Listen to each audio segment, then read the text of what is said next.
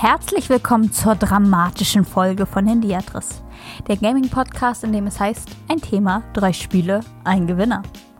Wir blicken heute von der auf und hinter die Bühne, um uns mit dem Thema Theater zu beschäftigen. Moritz verweist dabei als tollpatschiger Attentäter Agent 47 auf die komödiantische Absurdität sozialer Räume. Niklas hingegen verzweifelt in der russischen Steppe an der Tragik einer untergehenden Stadt. Und Sepp zeigt uns, dass das Schicksal des traurigen Clowns Sedgwick dramatischer ist als zunächst vermutet. Na dann, nehmt eure Plätze ein und schaltet die Handys auf Stumm. Der Vorhang geht auf. Viel Spaß!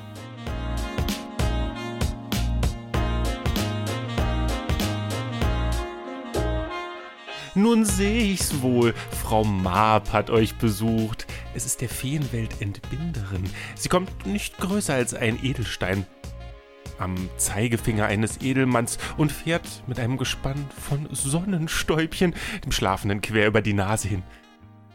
Speichen sind gemacht aus Spinnenbeinen, des Wagens Deck aus eines Heupferds Flügeln, aus feinem Spinngewebe das Geschirr, die Zügel aus des Mondes feuchtem Strahl, aus Heimchenknochen ist der Peitschengriff, die Schnur aus Fasern einer kleinen Mücke.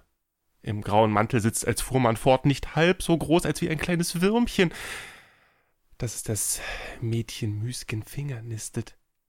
Die Kutsch ist eine hohle Haselnuss und so weiter und so fort. Wir wollen das jetzt nicht weiter in die äh, nicht weiter strapazieren. Klär uns mal auf, was hast du denn da, was hast du da Schönes mitgebracht? Ich kläre klär euch auf. Das ist ähm, der Monolog von äh, Mercutio aus Romeo und Julia, äh, erster Aufzug, vierte Szene, ja. Ähm, und das habe ich nicht ohne Grund jetzt einfach vorgetragen, sondern das ist tatsächlich der Monolog, mit dem ich mich an der Ernst Busch Schauspielschule und an der UDK ähm, für das Studienfach Schauspiel bewerben wollte. Äh, beziehungsweise be beworben das heißt, habe. Ich ah. wollte gerade sagen, bist du nicht mal hingegangen oder was? Richtig, beworben habe. Ähm, auch den Termin hatte. Ja, ich hatte äh, zwei Sachen vor, oder man sollte zwei Sachen vorbereiten. Eine wurde einem gestellt, eine äh, konnte man sich aussuchen damals. Und ich habe mir das ausgesucht, äh, Mercutio, weil es eine sehr facettenreich ist, geht dann noch weiter und er wird dann so ein bisschen irre quasi während des Monologs. Ähm, das ist eigentlich, eigentlich eine ganz schöne Szene. Und ähm, das zweite war noch was anderes, weiß ich schon gar nicht mehr.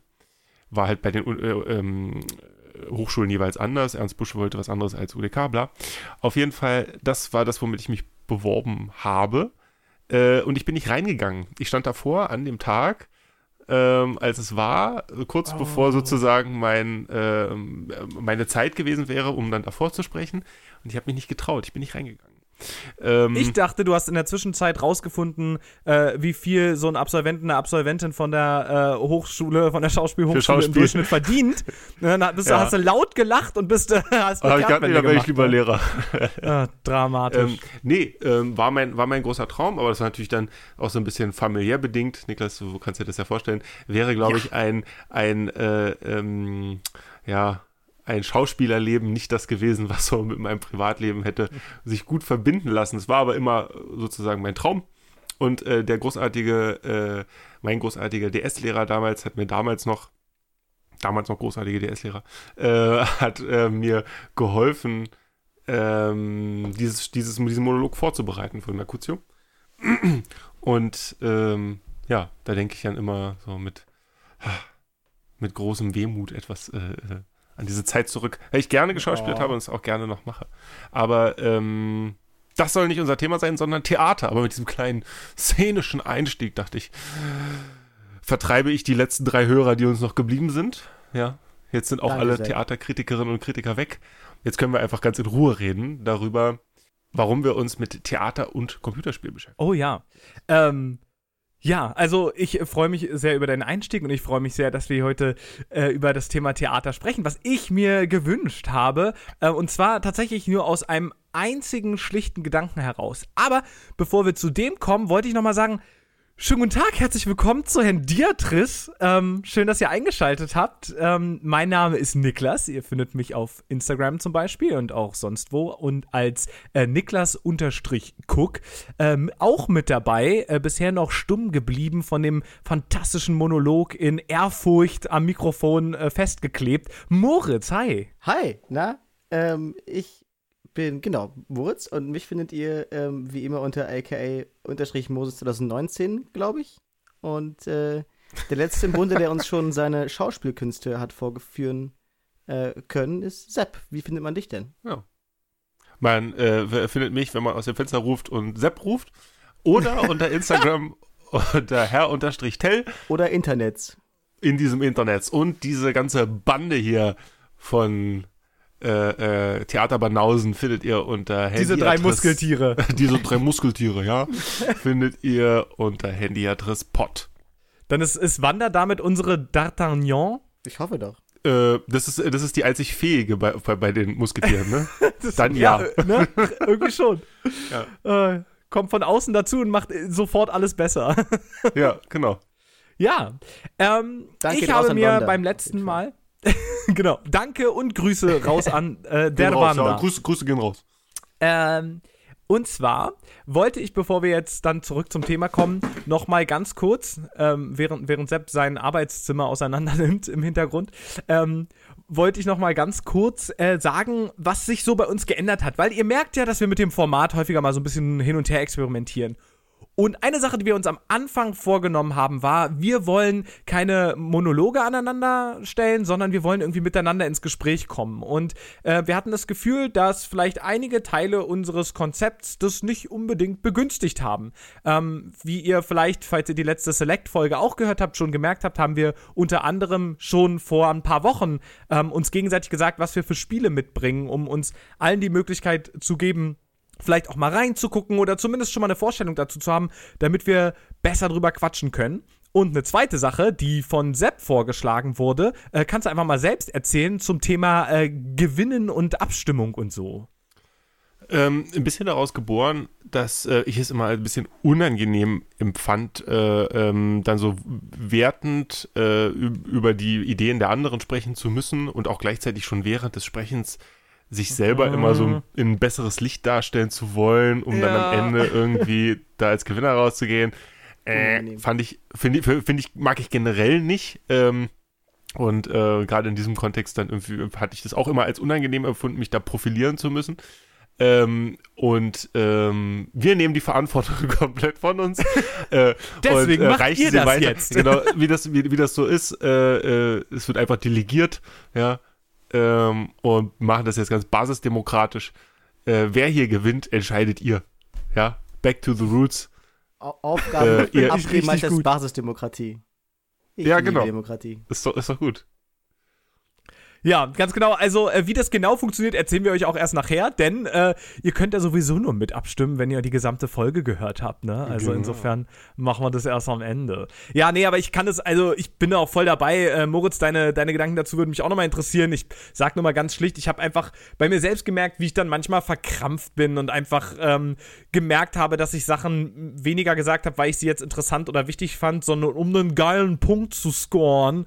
Und ähm, da bin ich mir selbst der dermaßen mit auf den Sack gegangen, dass ich, dass ich sehr froh bin, dass wir diese Änderung so gefunden haben. Moritz, hast du das äh, ähnlich empfunden? Ja, total. Ich hatte, also ich, ich hatte mal das Gefühl, dass gerade wenn es auf das Ende der Folge zugeht, dass ähm, auch einfach coole Gespräche über die Spiele so abrissen und dass man dann sagt, naja, okay, aber jetzt kommen wir zum richtigen Teil, wo wir uns endlich mal richtig fighten können. Äh, und das war Bandagen immer aus. nicht so mein Ding. Ich war auf dem Schulhof immer der Typ, der weggerannt ist, ähm, äh, wenn Stress war und äh, das äh, mache ich jetzt erneut. Ich renne einfach weg und lass es den Rest machen. Ja, und ich meine, ähm, man muss ja auch mal dazu sagen, wenn wir das jetzt nicht nur negativ herleiten, sondern auch mal ein bisschen positiv noch wenden, es ist natürlich auch eigentlich cool, unsere Zuhörerinnen und Zuhörer äh, mit einzubeziehen. Und ähm, ich habe tatsächlich auch in den letzten Wochen immer mal wieder von, von äh, euch gehört, ähm, verschiedene Leute, die sich bei uns gemeldet haben und schon auch nachgefragt haben, ja, wie läuft denn das dann mit der Abstimmung und so. Also tatsächlich, ähm, und das gibt mir ja eigentlich ganz gute Hoffnung und ein bisschen Mut, dass wir ähm, vielleicht zumindest genug Leute dann auch zusammenkriegen, kriegen für diese, für diese kleine Abstimmung äh, zu unseren Folgen, dass es vielleicht ganz, ganz spannend wird und äh, ein bisschen interaktiver.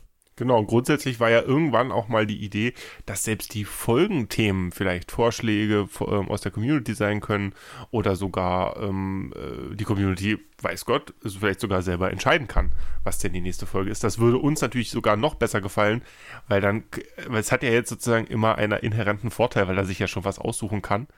äh, äh, ne?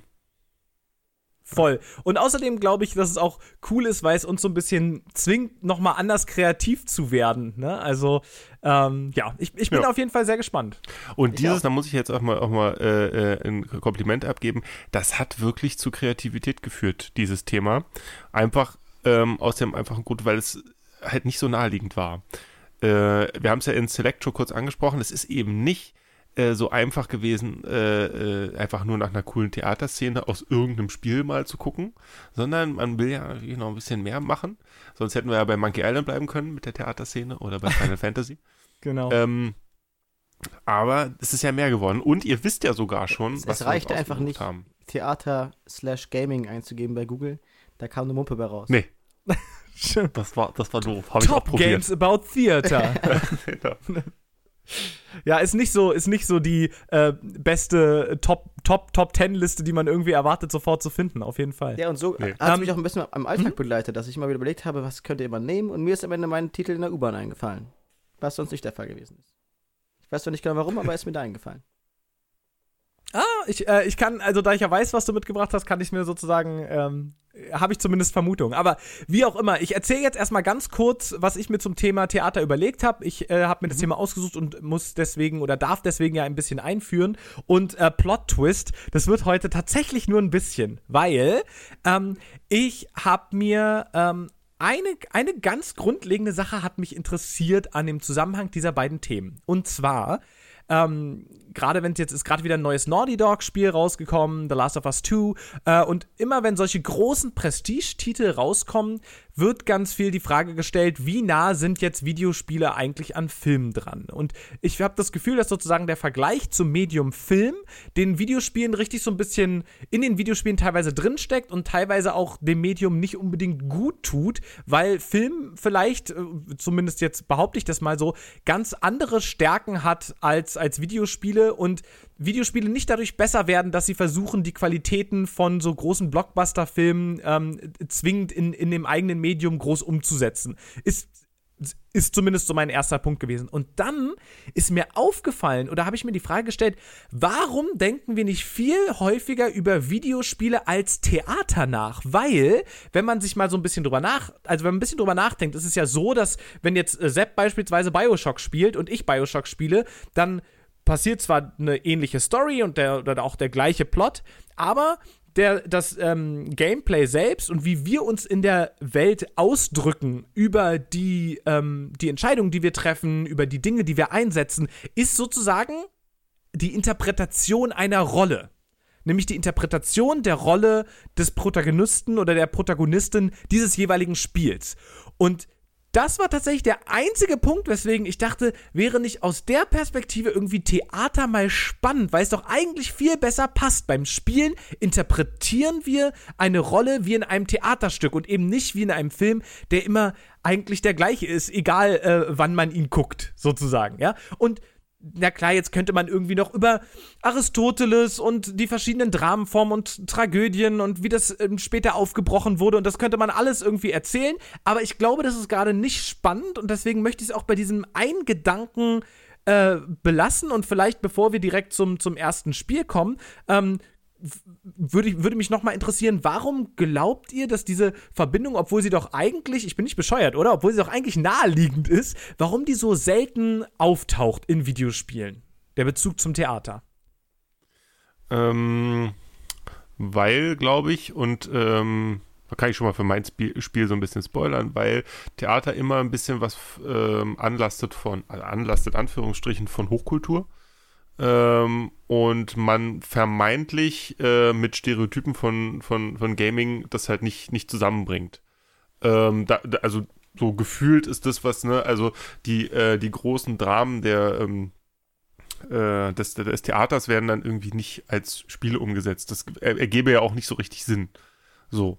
Ähm, und das, das beides zusammenzudenken, ist, glaube ich, ähm, nicht so naheliegend. Also du hast vollkommen recht, ich bin mit dir absolut d'accord, sehe ich genauso, dass ähm, allein in diesem Modus des Erzählens in einem Computerspiel natürlich inhärent durch diese Fiktionalität was genuin Dramatisches drin liegt, ist ja klar. Also so wie auch in einer Dramatik einer, einer Rolle. Und das würde ja uns nach deiner Interpretation zu Theaterkritikern machen, was irgendwie auch, äh, auch ganz nett ist. Ähm, und ähm, na klar, und, und, und, bestimmte äh, Spielsorten, bestimmte Genres eignen sich vielleicht auch dazu noch mehr ähm, als andere.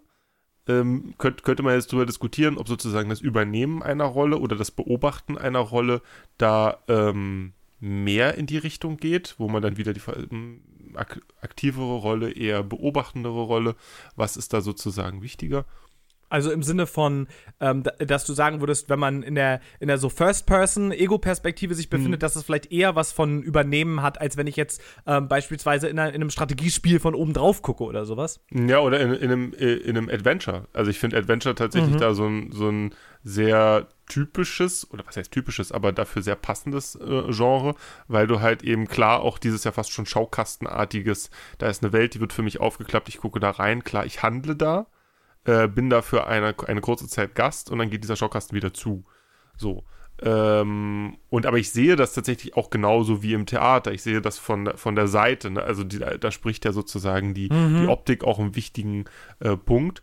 Und es ist klar, dass nicht ich das bin, sondern dass ich eine, ein, eine Welt in sich beobachte. Wohingegen du ja im First Person ja tatsächlich, zumindest wenn man das jetzt so wahrnimmt, für wahrnimmt, äh, äh, du in diese Rolle schlüpfst und dort selber bist, was ja Theater mhm. eigentlich nicht macht. Moritz. Mir, mir kommt manchmal in äh, Gesprächen, also nicht nur bei uns, sondern auch mit Freunden und Freundinnen ähm, über, über Spiele zu kurz, dass ähm, je nach Spielgenre, also nicht jedes, jedes Spiel würde das hergeben, aber ähm, Spiele als so Impro-Theater wahrzunehmen und zu überlegen, okay, wie habe ich denn eigentlich agiert, ja. wie, was habe ich eigentlich gemacht? So, weil ich, ich bekomme eine Situation und das, äh, also das gibt mir das Spiel erstmal vor, aber ich muss reagieren. So. Und ich, und ich glaube, Niklas, wir haben darüber ein paar Mal schon gesprochen, ähm, finde immer toll, wenn ich Entscheidungsmöglichkeiten habe, wenn ich das Gefühl habe, ich habe jetzt improvisiert, ich habe jetzt meinen ähm, mein Move genommen ähm, und, und, und, und gehe dann weiter durch die Welt und die Welt verändert sich dadurch. So.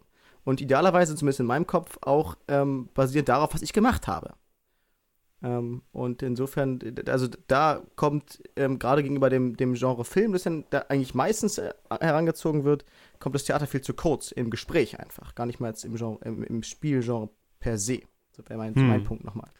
Ich glaube, ein, ein verbindendes Element, und ich will gar nicht so tun, als wäre mir das selber eingefallen, sondern ich habe es auch nur gelesen ähm, auf der äh, Seite ähm, nachtkritik.de, äh, die ich nur sehr empfehlen kann. Die haben ein paar Artikel zu dieser Kombination aus Gaming und, und, und Theater, ähm, wo sie äh, natürlich äh, den, den fast schon offensichtlichen Punkt gemacht haben, äh, des ähm, Eskapismus. Also das ja auch nicht zuletzt äh, ähm, wird, äh, ist mir gar nicht so bewusst gewesen, wie ich das gelesen habe. Manchmal ist man ja so äh, äh, verbohrt. Das ist ja eine der wichtigsten äh, ähm, Computerspiele, Branchen, wie auch immer, Online-Szene-Magazine, Seiten The Escapist ist so, ne? Und auch da natürlich genauso wie, wie im Theater eben eine künstliche Welt gebaut wird, ne, wie in allen Formen der, der dramatischen Unterhaltung, äh, die quasi als Flucht aus dem Alltag ähm, dient und eben die große Erzählung zum Ausstieg ähm, bildet. Ähm, und der besondere, also, und dann kommt halt noch dazu, in, in, in einem Reich, was sozusagen geschaffen wurde, in dem Handeln eben äh, nicht abschließend bestraft wird, sondern umkehrbar ist und überprüfbar ist. Ähm, ja, ne? also man könnte es fast so sagen, ne, da gibt es sozusagen die Möglichkeit, es gibt im letzten, in letzter Konsequenz immer noch mal den Safe-Punkt, zu dem ich zurückgehen kann, es nochmal versuchen kann. Niklas.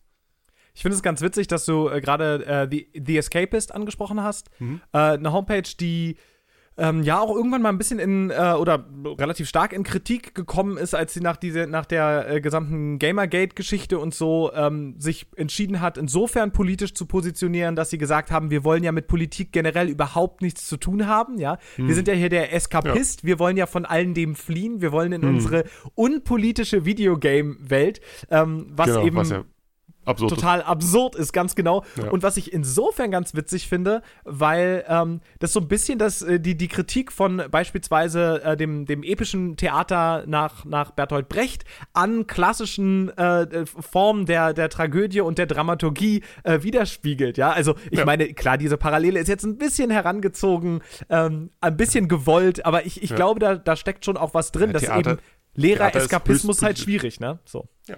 Ja, genau. Lehrer-Eskapismus. Ja. Sehr schön. Moritz, du wolltest, glaube ich, das ja, nee, ich, ich, aber ich wollte nur sagen, dass, dass mich äh, diejenigen, die sagen, sie wollen sich zu, äh, escapen und äh, nicht aus, aus dieser Politikschiene rauskommen, wissen wir immer was von, von Reichsbürgern, die sich irgendwie in so einen kleinen Bunker ein, einnisten wollen und weil hier ist noch alles in Ordnung, weil hier kann ich mal Videospiele spielen und hier kann mir keiner was, weil die Grenzen sind vor meinem Gartenzaun und äh, keiner kann mir erklären, dass jetzt da die Politik äh, irgendwie ähm, mit reinspielt. Wisst ihr, was ich meine? Ja, und halt auch die Naivität, dass sozusagen die eigenen Lebensentwürfe aus irgendeinem Grund unpolitisch seien, während die Lebensentwürfe der anderen immer politisch sind. Naja, ja? oder halt äh, weil ich bin ja normal ja. und die anderen sind politisch. Ja, ja. Und, nicht, und nicht wahrhaben wollen und dann vielleicht zurückgehen in ihren kleinen Bunker, weil da ist noch mollig warm. Und ich meine, in Bunker gehen hat ja auch überhaupt keine komischen politischen Konnotationen. Nee, nicht für die Muss Leute. glücklicherweise, ne? Nee, nicht für diese Leute, glaube ich. Also klar, schon, aber.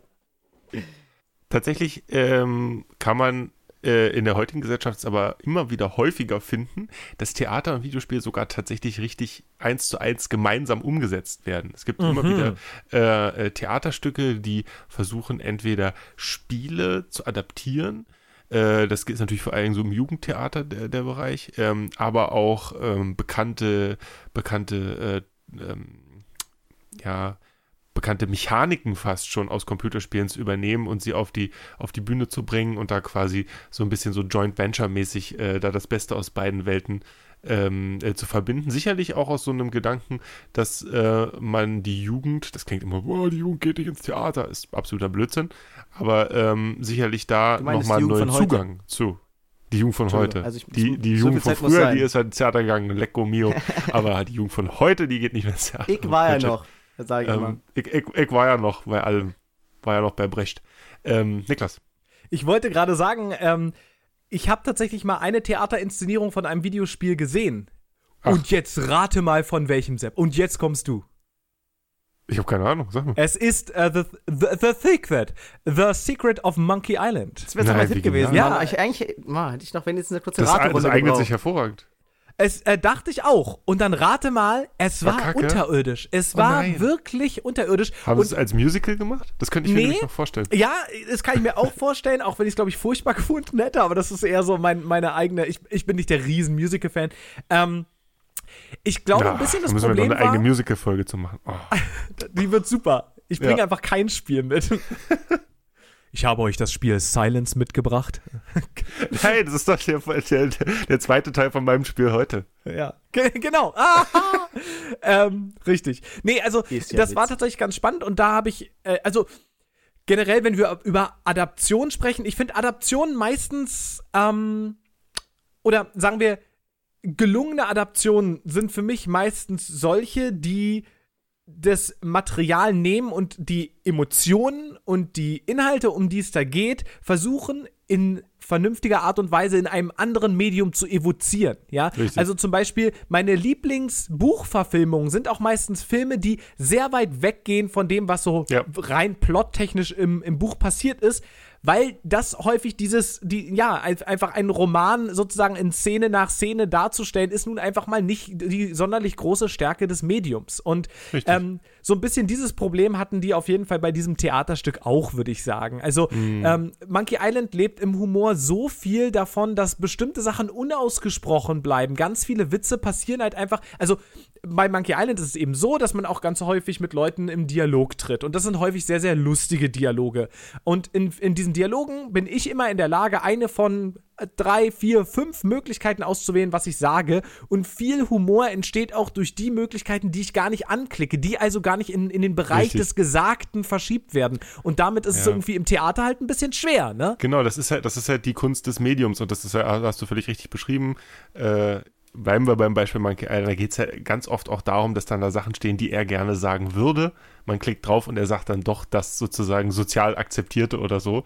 Und ähm, da, da, da- das sind halt einfach Dinge, die nur das Medium kann und deswegen ist es auch immer so schwierig, dann, wenn es heißt, so, oh, der Film war aber nicht so gut wie das Buch oder so, oder oh, der Weil die der haben Film, da die Szene Film, rausgelassen. der Film, der Film war schon ziemlich gut, aber ähm, äh, das Buch ist nicht so gut oder irgendwie so. Ne? Also das äh, hatte ich, äh, ich hatte das auch ganz stark bei äh, äh, The Martian. Da Mhm. hatte ich äh, ähm, erst das Buch gelesen, fand es fantastisch und dann kam der Film, fand den auch fantastisch. Ähm, die waren ja grundsätzlich von der Geschichte halt deckungsgleich, aber mehr halt auch nicht und das war Ja, auch voll- vollkommen voll. in Ordnung. Ähm, ne, es ging immer noch um, das, um dasselbe, ja, aber man konnte beides mit Gewinn lesen und hat auch sich nicht, äh, es, es hat sich beides auch gut ergänzt, so, also es war, war, war genau so, wie man es machen muss. Und ähm, ja, bla. Worüber? wir wollen heute über Spiele reden, Ja. die in irgendeiner Form was mit Theater zu tun haben, Niklas. Und du hast jetzt wunderbar eingeleitet, was denn für uns, für dich, ähm, den Kern des Theaters überhaupt ausmacht und warum das was ist, was man sich vielleicht angucken sollte. Du bist heute dran und erzählst uns was zu deinem Spiel als erstes, oder? nee, tue ich nicht. Nee? aber Ich das, das, ist überhaupt, das ist überhaupt nicht schlimm. Moritz fängt an. Aber ähm, genau, also was sozusagen der, der, der Bogen, den du gerade geschlossen hast, den werde ich einfach nochmal kurz aufgreifen, weil der wurde dir jetzt ein bisschen weggenommen, weil wir dich alle verwirrt angeguckt haben. ähm, eigentlich, ähm, genau. Es ist halt ganz cool, dass wir uns jetzt gerade auch die Frage gestellt haben, wie sieht eigentlich, wie sehen eigentlich Videospiele aus der Perspektive des Theaters aus? Das war ja so ein bisschen gerade die Frage und Adaption. Und jetzt im nächsten Schritt, wenn wir unsere Spiele vorstellen, gehen wir ein bisschen in eine oder wechseln die Perspektive genau auf die andere Seite, nämlich wie sieht denn Theater in Videospielen aus? Also genau andersrum. Und als allererstes Beispiel ähm, fängt dann nämlich Moritz an, erzählt uns mal was von Hitman. Hitman.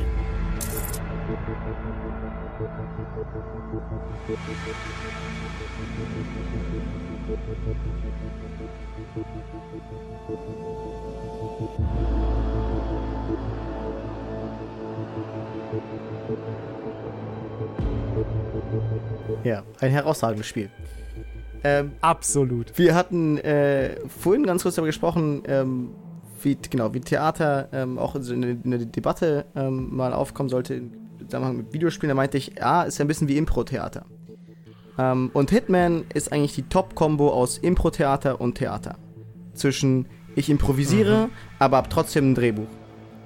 Und ähm, da würde ich euch ganz gerne einfach eine kleine ähm, Story äh, erzählen, ähm, nämlich die. Bitte, die, es gibt die, nichts Besseres als Hitman-Stories. Genau, ich kann die auch ganz kurz machen, aber es ist äh, herausragend. Also es ist eine Mission, ich glaube, es ist die dritte Mission im Hitman 1, ähm, die eigentlich auch Showstopper heißt. Also wir sind in einer riesigen Villa und ähm, irgendwie ist äh, dick, also es gibt irgendwie Aftershow-Party, ähm, es ist eine große Modenshow, es gibt eine große Bühne, ähm, überall laufen random People rum und äh, man wird, wird reingeworfen, man sieht nur den Hinterkopf von Hitman mit diesem super geilen ähm, Barcode und nur die Worte Good Luck 47.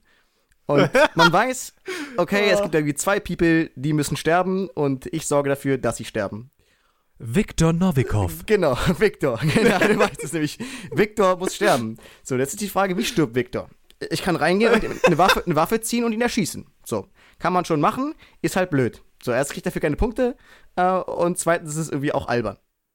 Also musst du überlegen, okay, was gibt mir die Welt? Und außerdem muss ja auch irgendwie danach äh, noch wieder auch rauskommen noch aus der Nummer. genau. Ne? Man dann da wegkommen, ohne dass die ganzen äh, äh, brutal bewaffneten Wachen dich erschießen.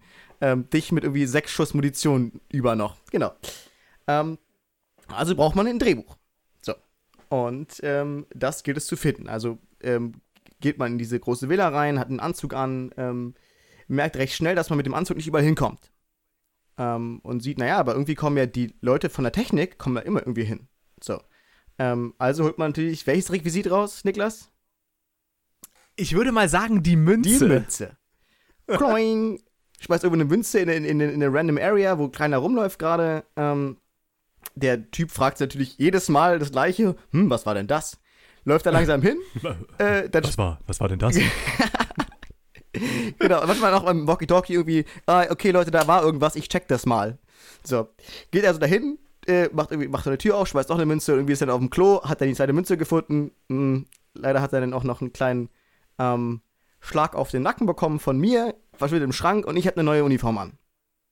Ähm, will mich dann weiter durch den Technikbereich, komme in den me, Dachboden. the technician guy. genau. Genau, it's me. Ähm, genau, kommen wir weiter nach oben äh, in den Technikbereich und höre dann so zwei Soldaten zu, die davon erzählen, dass wenn man ganz clever ist, ja, könnte man ja ähm, äh, über Umwege auch diese ganze Konstruktion, die über der Bühne hängt, fallen lassen. Natürlich blöd, wenn da jemand steht, aber gut. So. Und äh, Das wäre natürlich tragisch. super tragisch. Ja, Vor allen Dingen, wenn da Victor furchtbar. stehen wird. Genau. Äh, also geht man weiter, holt sich noch eine neue Uniform, ähm, äh, muss natürlich auskundschaften, was ist da oben. Ja? Also wenn, wenn ich das alles fallen lassen möchte, dann äh, brauche ich ja irgendwas wahrscheinlich. Gehe also hin, äh, sehe, okay, ich könnte mit X hier was benutzen, aber ich hab's nicht. Ja, ich habe kein Brecheisen. Ohne Brecheisen komme ich nicht weiter. Also suche ich mir eine neue Uniform, durch, durchsuche das Haus, finde Sachen, finde irgendwann das Brecheisen.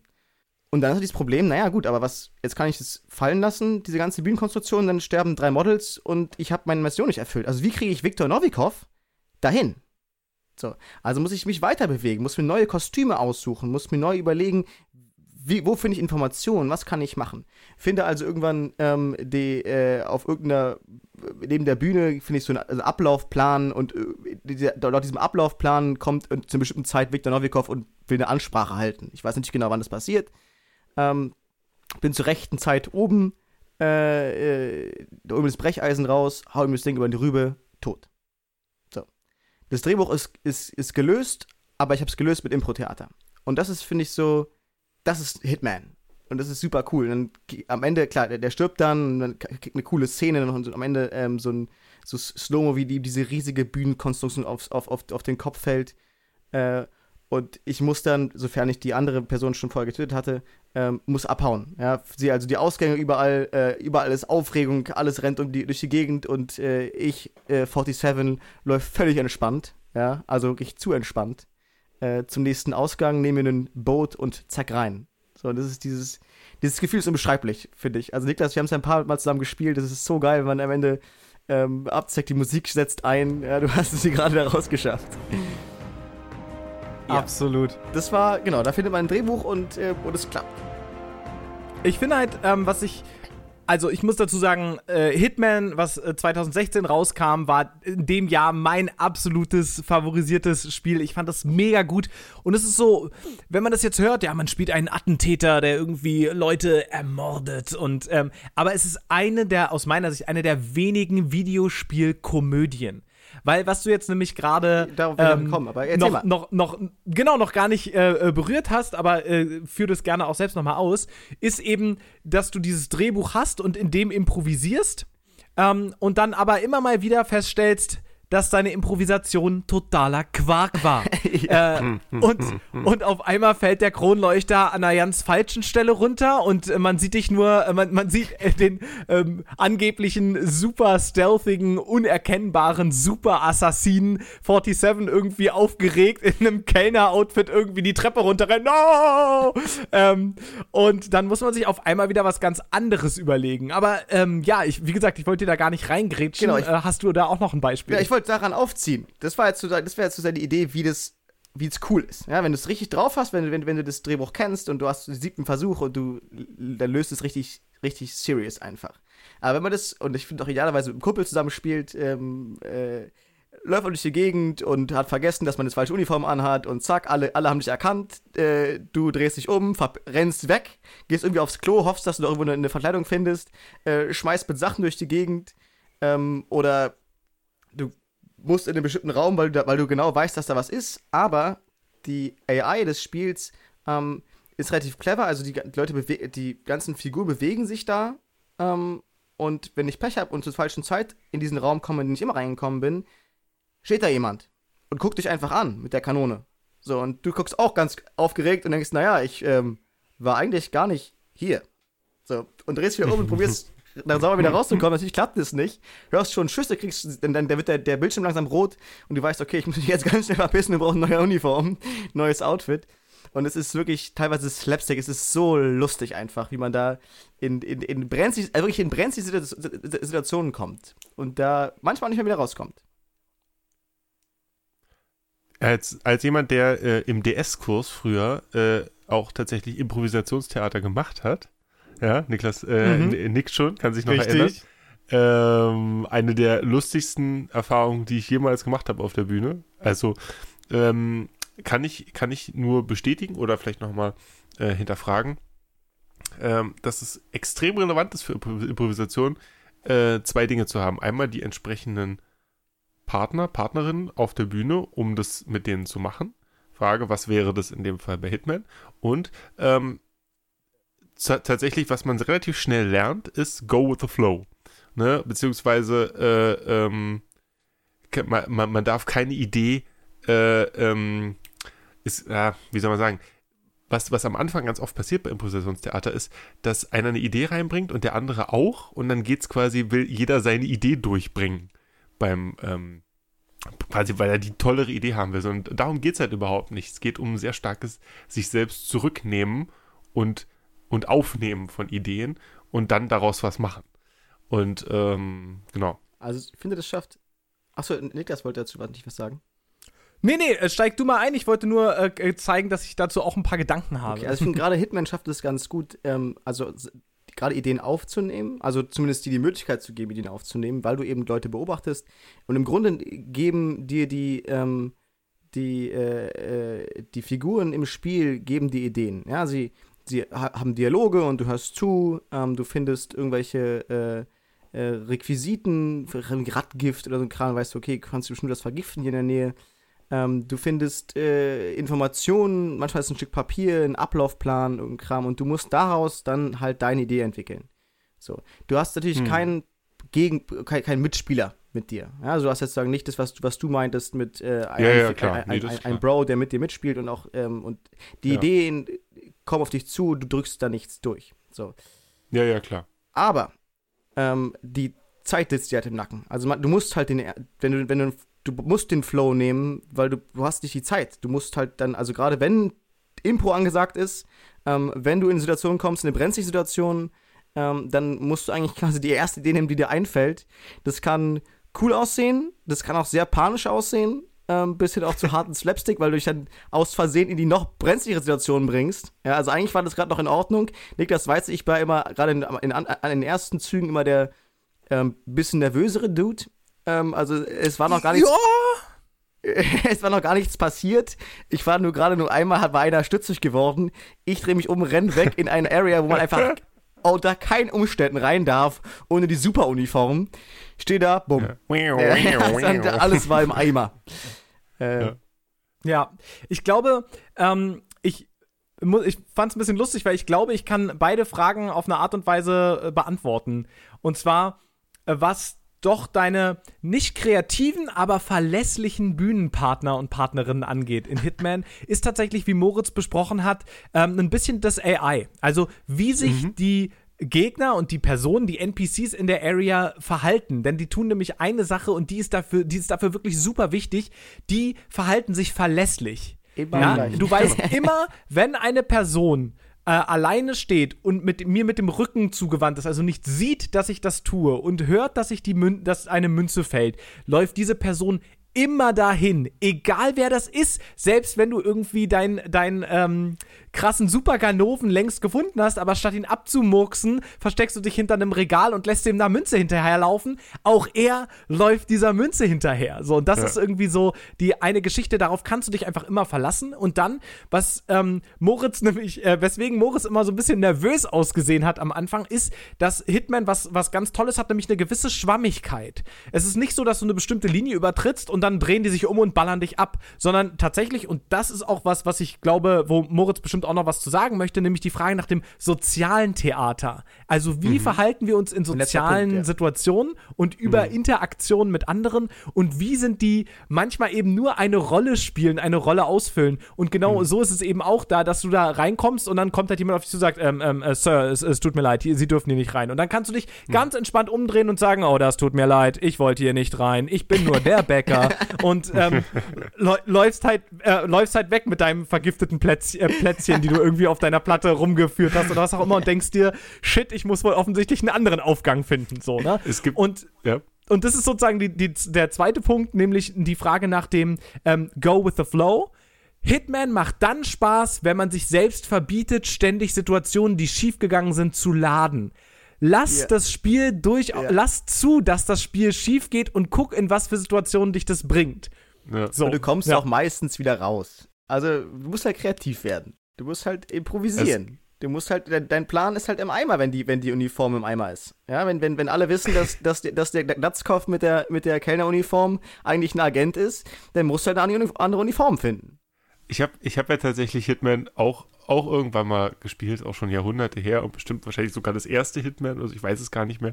Ich kann mich auch nur noch an ein großes, an eine große Villa erinnern, ja, äh, wo man da irgendwie rein musste. Vielleicht ist es sogar das Level, keine Ahnung. Ich, ähm, kommt mir auf jeden Fall sehr bekannt vor. Es sei denn, man muss ständig in, in eine Villa rein, das kann ich nicht beantworten. Ja, doch, Ähm, also Villa ist schon, Ist schon Äh, häufig, ja. ist eine Okay. häufige Map. Ähm, und es ist so. Es ist quasi die Map. Ist,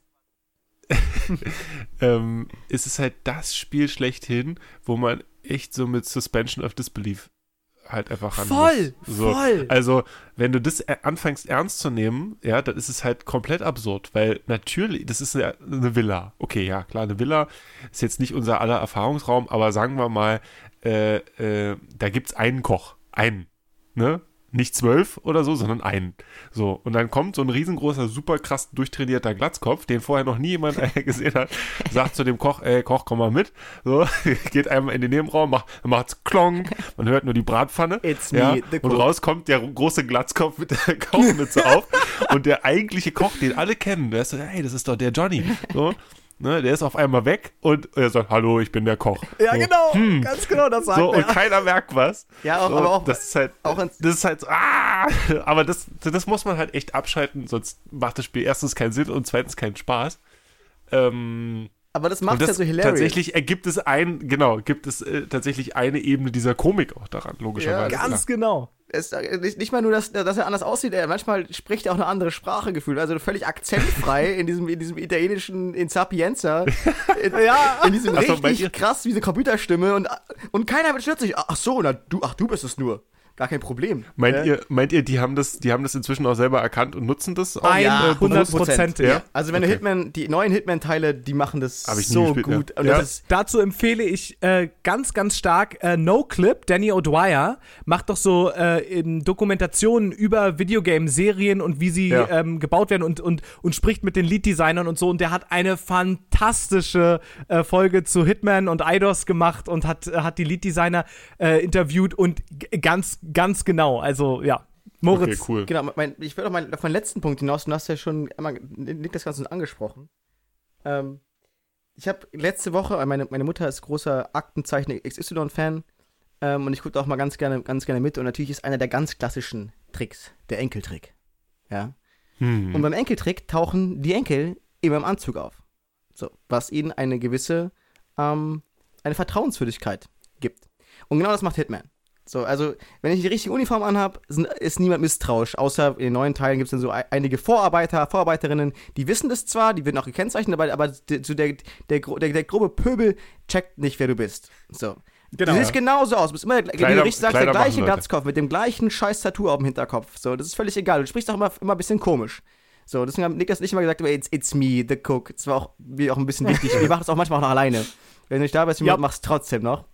Ähm, dieses Absurde, also die, die, die, wenn die Uniform stimmt, dann, dann, dann stellt niemand in Frage, dass du natürlich auch einer von den Kellnern, Kellnern bist, ja. Dass es völlig in Ja. Ordnung ist, wenn du Rattengift in, in, in, in den Drink kippst. Natürlich, ja. Ja. Gut, sie müssen dann direkt weggucken, aber äh, das ist sozusagen das Sozialtheater. Wir spielen alle eine Rolle und wenn, die, wenn, wenn, wenn unsere, unser Kostüm stimmt, ähm, haben wir gute Chancen, dass uns keiner entlarvt. Und das ich macht glaube, dass, Hitman die herausragend. Hitman-Serie dass die Hitman-Serie einfach eine Simulation äh, der preußischen Gesellschaft äh, ist. Wie man, äh, ein bisschen wie bei äh, Hitman Prussia. Ja, ganz genau. Wie lustig, ja.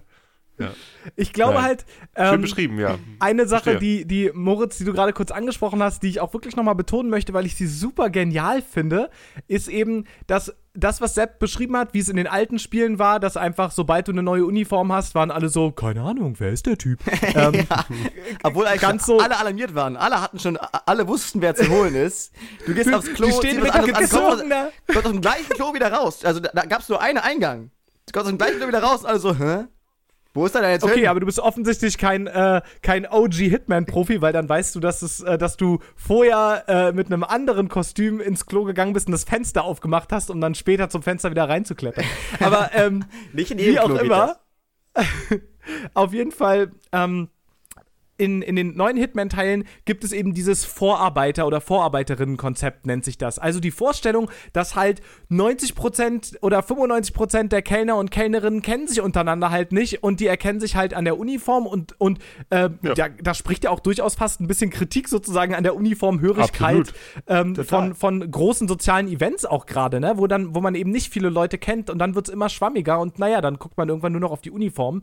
Und was, das, was die äh, neueren Hitman, äh, also der seit äh, 2016 und das, äh, der zweite Teil, der 2018 rauskam, ähm, so äh, eingeführt haben, ist eben diese Vorstellung, aber ein paar Leute laufen halt rum, die haben die Leute halt eingestellt. Ja, und die, die gucken dich dann an und sagen, und dann, ähm, wie, sie werden auch, wie gesagt, das ist diese Schwammigkeit, mit der sich dann eben so viel spielen und improvisieren lässt. Die kommen dann nämlich auch nicht und sagen, äh, das ist irgendwie der Falsche und dann zieht irgendwie der Kellner die Waffe ra raus und ballert dich ab oder so, sondern der Kellner sagt, nee, warte mal, komm mal her, ich kenne dich gar nicht, seit wann arbeitest du hier? Und dann drehst du dich um und läufst etwas hektischer weg und dann holt, dann, dann läuft der erstmal zu den, zu den äh, Wächtern beispielsweise oder zur Polizei, die in der Area ist und sagt, ah, Moment mal, äh, sucht mal bitte nach einem Typen, der äh, folgendermaßen aussieht in so einer Uniform und dann wird die Uniform zum Problem und dann muss ich improvisieren und ein neues Outfit finden und unter Umständen auch daran meinen Plan anpassen. So. Hm. Moritz.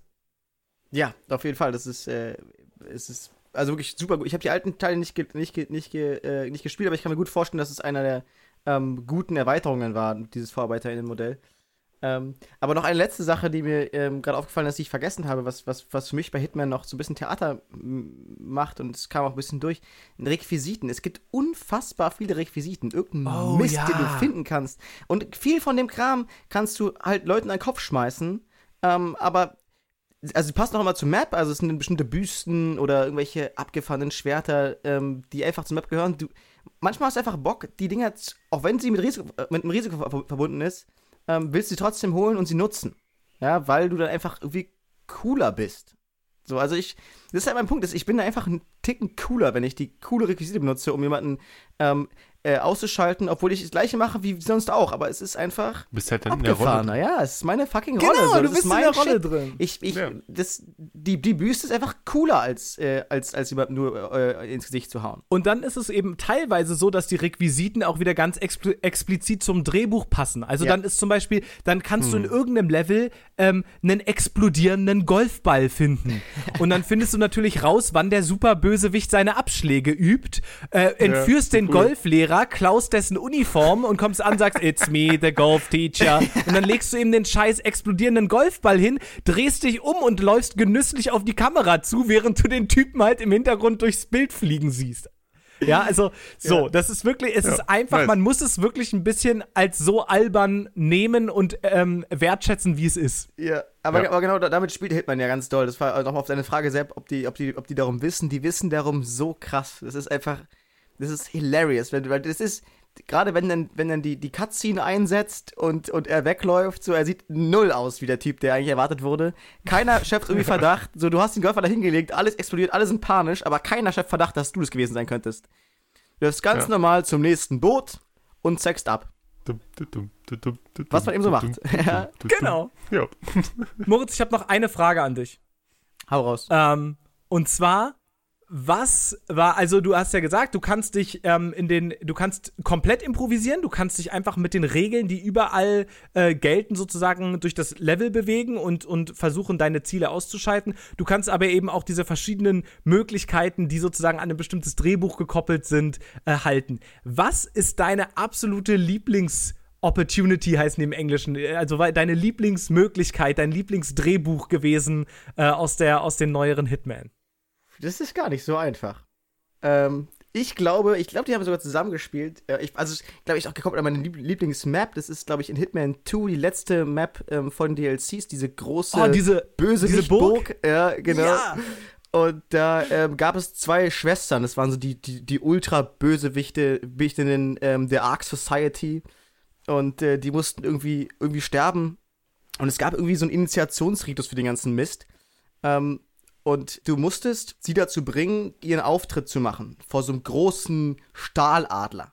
Ja, und irgendwie ähm, sollte auch viel Feuer mit, mit, mit, dem Spiel sein, natürlich, weil viel Feuer macht viel Bum-Bum. Ähm, und sie so, wollte eigentlich für die dicke Show, alles, alle, alle Leute warten, wollte eigentlich aus diesem brennenden Adler hervortreten. Aber die Tür war zu. Weil ich habe zugemacht.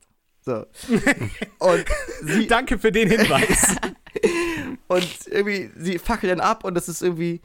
Also, ich glaube, der Weg dahin war einfach auch cool. Das war irgendwie auch eine der. Ich glaube, das war die Abschlussmission einfach von uns und die ganze Map war vorher schon mega cool und dieser Abschluss davon, wie sie da verbrennt, ist einfach so krass. Und äh, vor allem das Lustige ist, man könnte meinen, dann ist, wie ich eben schon meinte, ist überall Panik und alles. Das hat gar keiner gemerkt. Alle dachten, es gehört zur Show. So, und dann war vorbei. Ist gegangen. So, keiner hat sie, also keiner hat sie vermisst erstmal. Ist einfach, naja, ist halt mit verbrannt. Alle fanden die Show super. Ich glaube, das war so ein bisschen meine ähm, Lieblings-Opportunity. Was war denn deine, Niklas? Ähm, ich habe natürlich äh, jetzt gerade schon drüber nachgedacht. Es gibt unfassbar viele Sachen, äh, die ich extrem lustig fand. Ich muss auch sagen, wenn wir sagen, die verbrennt da, die Gewaltdarstellungen in Hitman sind sehr, sehr schemenhaft nur. Also Was das, die, die, Kamera, die genau, die, darum geht's nicht. Die Kamera nee. geht sofort raus, die interessiert sich dafür gar nicht. Die versucht schon eher so dieses, es ist so ein bisschen der James Bond Simulator sozusagen. ja, genau. Ähm, hm. Und, und es geht mehr um die Coolness und um, um die Absurdität der Situation. Ähm, eine Sache, die ich extrem lustig fand tatsächlich war, ähm, dass ich einem Bösewicht, ähm, dadurch, dass ich in, in, in seiner Villa ähm, Musik aufgelegt habe, die er früher immer mit seiner Mutter gehört hat, das konnte ich eben in dem Level auch rausfinden, ein schlechtes Gewissen bereiten konnte, sodass er entschieden hat, dass er ähm, in, in, dass er ganz dringend jetzt mal losgehen muss und in der naheliegenden Kirche, ähm, in der katholischen Kirche, ähm, äh, wie sagt man, beichten muss? Ja. Mhm ja, und äh, da, da kam er eben rein um, um, um und, und Padre, ah, ich, ich äh, hab gesündigt, aber da drin saß natürlich Padre Hitman, ähm, gespielt von mir. Und It's dann me, hab ich ihn auf dem Scheiß, auf dem Scheiß Beichtstuhl erwürgt. und bin dann halt einfach sehnruhig wieder rausgegangen, hab die Bibel beiseite gelegt und hab das Level verlassen. Also es ist alles auch ein bisschen makaber, aber ja, halt der, oder, ganz kurz, der, der Koks, dieser, dieser Koksbaron, der am Ende die, die Koksmaschine steckt, Oh das Gott. ist auch übertrieben abgefuckt. Also irgendwie kommt man dann dazu, am Ende den Typen in diese Koks-Abpackmaschine zu stecken und dann ist der da, der da geschreddert, der Kollege. Und genau, was Niklas sagt, es wird eben nicht ja. explizit dargestellt. So, das ist, der fällt dann da rein, das, du hast doch keine Schreie, das, genau, es liegt, das geht am Ende darum, wie du da rausläufst und einfach deinen coolen, hm. dein cooles Drehbuch abgezogen hast. Absolut. Ich würde mal äh, tatsächlich, äh, ich glaube, wahrscheinlich können wir dann auch langsam das Hitman-Kapitel abschließen, aber ich, ich möchte noch mal auch, ja. eine Sache im, im Bereich Improvisation ansprechen. Die neuen Hitman haben ähm, ein, eine, einen Spielmodus, den ich super spannend finde, gerade in dem Zusammenhang Improvisationstheater, nämlich die so, sogenannten Elusive Targets. Stimmt. Und zwar Kon äh, konntest du, die konntest du immer nur, glaube ich, für einen Monat oder so, waren die, äh, konntest du die spielen, die konntest du auch nur online spielen. Ähm, und da bist du eben auf die Map gelassen worden. Die, die Map kanntest du eben schon, das war ein ganz normales Level aus dem Spiel, aber da lief halt irgendeine ähm, eine andere Person rum. Ähm, und zwar nicht im, im, in dem gleichen Maße wie beispielsweise jetzt die, die Leute, die du da normalerweise abgemurkst hast, sondern die hatten halt eine eigene Routine. Und du musstest äh, diese Leute eben abmurksen, assassinieren. Unter anderem ähm, spielt äh, Sean Bean einmal mit äh, und da wird ein krasser Witz drüber gemacht, dass er halt Weil er ständig immer in allen in Filmen Filmen, und Serien ja. umgebracht wird, weil sein Titel ist nämlich The Undying. Und äh, es startet halt mit so einem Monolog von ihm, wo er so sagt, bisher hat es noch nie jemand geschafft, mich umzubringen. Und so, es ist einfach, es ist wirklich witzig, sie wissen wirklich, Ja, was sie wirklich tun. Gut. Sehr meta, Und der ja. Witz an diesem Elusive Target ist, Ganz dass, ja, bitte Moritz? Das beste Elusive Target, war übrigens auch mein erstes Elusive Target, war, äh, Sepp, auch für dich, die feuchten Banditen. Nein. Doch, Ja, wir richtig. mussten die feuchten Banditen killen und wir haben sie mit einer explodierenden ähm, Quietscheente umgebracht. Und Quack, es gab quack. ein Weihnachts-, eine Weihnachtsmann-Kostüm auf der Map dann. genau, für und das überall lagen so Cool. Geschenke rum, in denen Waffen drin lagen. ist auch geil. Also, aber der Punkt ist an dem Elusive Target, weil den, den habe ich jetzt nämlich noch, noch nicht zu Ende gemacht. Ja, Du sorry. kannst nicht speichern. Du kannst diese Mission nicht zweimal spielen. Du kannst dich auf Restart drücken, du kannst sie nicht abbrechen. Wenn du sie gestartet hast, musst du sie schaffen. Das heißt, du hast so ein bisschen, ich, ich, baum, ich versuche mal meine Metapher sozusagen ins Ziel zu bringen. Es ist ein bisschen, du bist eben nicht mehr bei der Probe, sondern du bist auf das ist der der Bühne. Live-Auftritt. Ja. Ganz genau. Und äh, jetzt darf es nicht mehr schiefgehen. Du hast jetzt gerade nur diese eine Chance, äh, diese Mission zu spielen. Und äh, ich habe tatsächlich auch schon Elusive Target gespielt und äh, habe gepanikt und habe verkackt und dann war vorbei. Und dann hatte ich es eben nicht geschafft. Ich auch. Ja, Ähm, und dann steht im Stadtanzeiger, dass in der, in der Vorstellung äh, in der Hauptrolle Niklas Cook leider enttäuschend war. Ja, absolut, aber, aber sehr enttäuschend. Ja. Ja, Ja. stimmt. Ja, hätte, ich, hätte, ich, hätte ich vergessen. Ja, st- stark. Aber ganz kurz, die, Cool. die feuchten fucking Banditen waren, meine, er- war mein erstes Elusive. Ich war, da habe ich fast geweint, als, als die kamen. The most elusive of all targets. So, ich glaube, das äh, reicht jetzt fast äh, angesichts der Zeit auch mit, mit, äh, mit Hitman. Wer, wer ist denn der Nächste in der Runde? Genau. Wer hat denn Als noch nächstes was ist? Niklas dran. Jetzt ist Niklas. Niklas dran. Ich habe mich sehr schwer getan. Ich tue mich immer noch sehr schwer und ich sage es jetzt ganz offen. Äh, ich brauche jetzt heute hier für dieses Spiel auch ein bisschen eure Hilfe. Ich habe für diese Folge Pathologic 2 gespielt.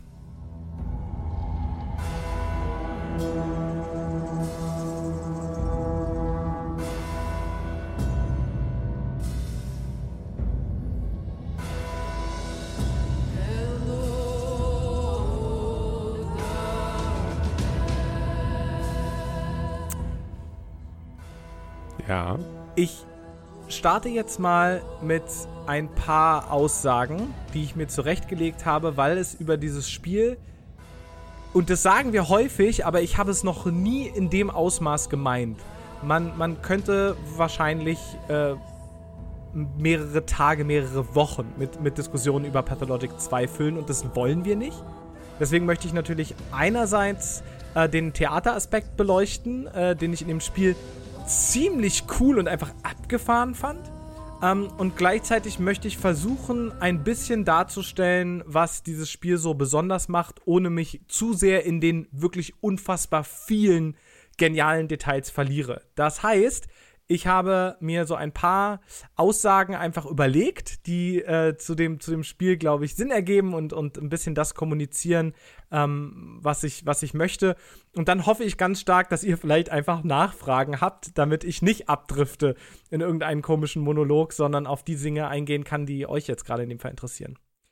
Ich glaube, äh, und ich sage das wirklich nicht leichtfertig, ich glaube, dass Pathologic 2 nicht nur ein bisschen, sondern mit großem, großem Abstand das absolut beste Spiel ist, Videospiel ist, was ich jemals gespielt habe. Das interessanteste, das intelligenteste, das mechanisch kohärenteste, das Beste auf einem so anderen Level, dass es mir schwer fällt, die Verbindung zu anderen Spielen im Medium überhaupt herzustellen. Das ist jetzt die erste Aussage. Und jetzt kommt eine zweite Plot-Twist. Außerdem würde ich allen Leuten ans Herz legen, auf gar keinen Fall jemals Pathologic 2 zu spielen. Das schließt sich überhaupt nicht gegenseitig aus, finde ich. Nee, tut's auch wirklich nicht, aber Ja. Leute, also, passt auf. Beim letzten Mal habe ich mir überlegt, ich möchte gerne über Theater reden. Unter anderem deswegen, weil ich immer wusste, Pathologic 2 äh, soll ein extrem spannendes, ähm, äh, kohärentes, intelligentes, dramaturgisch äh, tolles Spiel sein. Ähm, es kam 2019 raus. Ich habe es irgendwie ein bisschen gespielt, auch weil eben genau die Kritikerinnen und Kritiker, die mich interessieren, das irgendwie äh, ganz, ganz hoch gehalten haben. Aber ich bin, ich habe nicht so richtig reingefunden und äh, habe es dann erstmal so links liegen lassen. Und ich dachte mir noch ganz simpel vor einem Monat äh, oder wann auch immer wir diese Entscheidung getroffen haben, ja, ich sag mal jetzt Theater, dann habe ich endlich mal eine Gelegenheit, dieses Pathologic hier zu Ende zu spielen, war. Und äh, cool, dann habe ich das auch mal von der Liste gekreuzt. Ja, und dann bin ich in wirklich eine der abgefahrensten äh, Rollercoaster, wie sagt man? Ähm, Achterbahn? Achterbahn. Achterbahn. Achterbahn der Gefühle rein, reingefallen und ähm, Wow. Pathologic 2 ist äh, ein Spiel von Icepick Lodge. Das ist ein kleiner russischer Entwickler, also ein, ein kleines Studio russischer Entwickler, die sehr, sehr strugglen, äh, finanziell ziemlich am Ende sind. Äh, die wollten eigentlich Pathologic 2 noch gar nicht rausbringen, haben das in einem anderen Zustand rausgebracht, als sie eigentlich sich vorgenommen hatten, äh, um ein bisschen Geld in die Kassen zu spülen. Das hat nicht so hundertprozentig geklappt. Und ob das Spiel wirklich tatsächlich jemals richtig fertiggestellt wird, äh, steht noch in den Sternen. Und Ironischerweise ist es aber irgendwie, selbst dieser Aspekt ist thematisch irgendwie passend. Ähm, hm. So, das, das sozusagen zur Einführung. Und jetzt, was ist denn Pathologic 2? Ähm, und da habe ich mir folgenden Satz zu überlegt. Stellt euch vor, Deus Ex oder Deus Ex, wie man, äh, wie man ja auch sagt. Ne? Entschuldigung, es heißt Deus Ex. Äh, Deus Ex, die eine der ähm, wichtigsten so Immersive Sims ähm, und eine der so grundlagengebenden Immersive Sim Sims. Deus, Deus Ex wäre eine Novelle geschrieben von Dostoevsky ähm, und dann auf die Bühne gebracht von Bertolt Brecht. Äh, und letzter, letzte okay, Anmerkung. Ja. Äh, und außerdem spielst du keinen äh, übermächtigen äh, Super Cyborg, sondern die fucking Pfeife, die direkt im ersten Level als erstes geofft wird. Hm. Klingt direkt total sexy, ne? Hat man sofort Bock drauf. Ich liebe dieses Spiel. okay, also. Ja. Pathologic 2 beginnt mit dem Vorspiel auf dem Theater. Und im äh, Theater, ähm, aus dem Theater raus läufst du und, und läufst durch eine absolut verwüstete Stadt. Ähm, es wird groß eingeblendet, es ist Tag 12. Ähm, und alles brennt schreiende Menschen. Es, es sieht aus, als würde es stinken. Ja, wenn ihr, wenn ihr wisst, wie, was ich meine. Ähm, mhm. Und du läufst deine, deine Runde zu Ende, ähm, völlig, völlig verzweifelt, weißt gar nicht so richtig, was du tun sollst, gehst zurück zum Theater. Ähm, dir, dir wird gesagt, dass du ähm, kläglich versagt hast. Aber Marc Immortel, äh, der Regisseur des Theaterstücks, bietet dir eine zweite Chance an. Woraufhin du natürlich sagst, wie, wie was, zweite Chance? Ich spiele das Spiel nach, seit zwei Minuten, was willst du denn von mir? Ähm, aber natürlich zeigt dir dieses, dieser kurze Ausschnitt nur, worauf es hinauslaufen kann, wenn du die, wenn du keine guten Entscheidungen triffst. Und so willigst du eben ein und ähm, übernimmst erneut die Rolle des ähm, Protagonisten äh, Artemi Burach. Ähm, ein junger Mann, der selbst aus dem Dorf ist, aber ähm, in, in die Stadt gegangen ist, um Medizin zu studieren, der aber der Nachkomme ist von ähm, ja eher so an Mongolei, Kasachstan ähm, angelehnte Menschen aus der aus der Steppe, also the Steppe People. Ähm, und der eigentlich groß geworden ist mit so der traditionellen äh, Kräutermedizin und, und äh, Linien der Lebewesen sehen und sowas, ähm, Art von, von Arzt sein, wie sein, wie sein Vater ihn eben großgezogen hat, Isidor Budach. Ähm, auf dessen Anfrage hin er auch zurück in das Dorf kommt. Äh, der hatte ihn nämlich zwischendurch weggeschickt, um Schulmedizin zu studieren. Und du kommst nun in diesem Dorf an ähm, als Chirurg und das Erste, was du erfährst, ist, ähm, dass dein Vater, der dich äh, zu sich gerufen hat, gestorben ist mittlerweile. Und das Zweite, was du erfährst, ist, dass alle davon überzeugt sind, dass du ihn wohl umgebracht haben musst. Miep, miep. Äh, und du wirst am Bahnsteig von drei Leuten äh, begrüßt, die das gar nicht toll finden und die deswegen äh, dich, dich attackieren und dich umbringen wollen.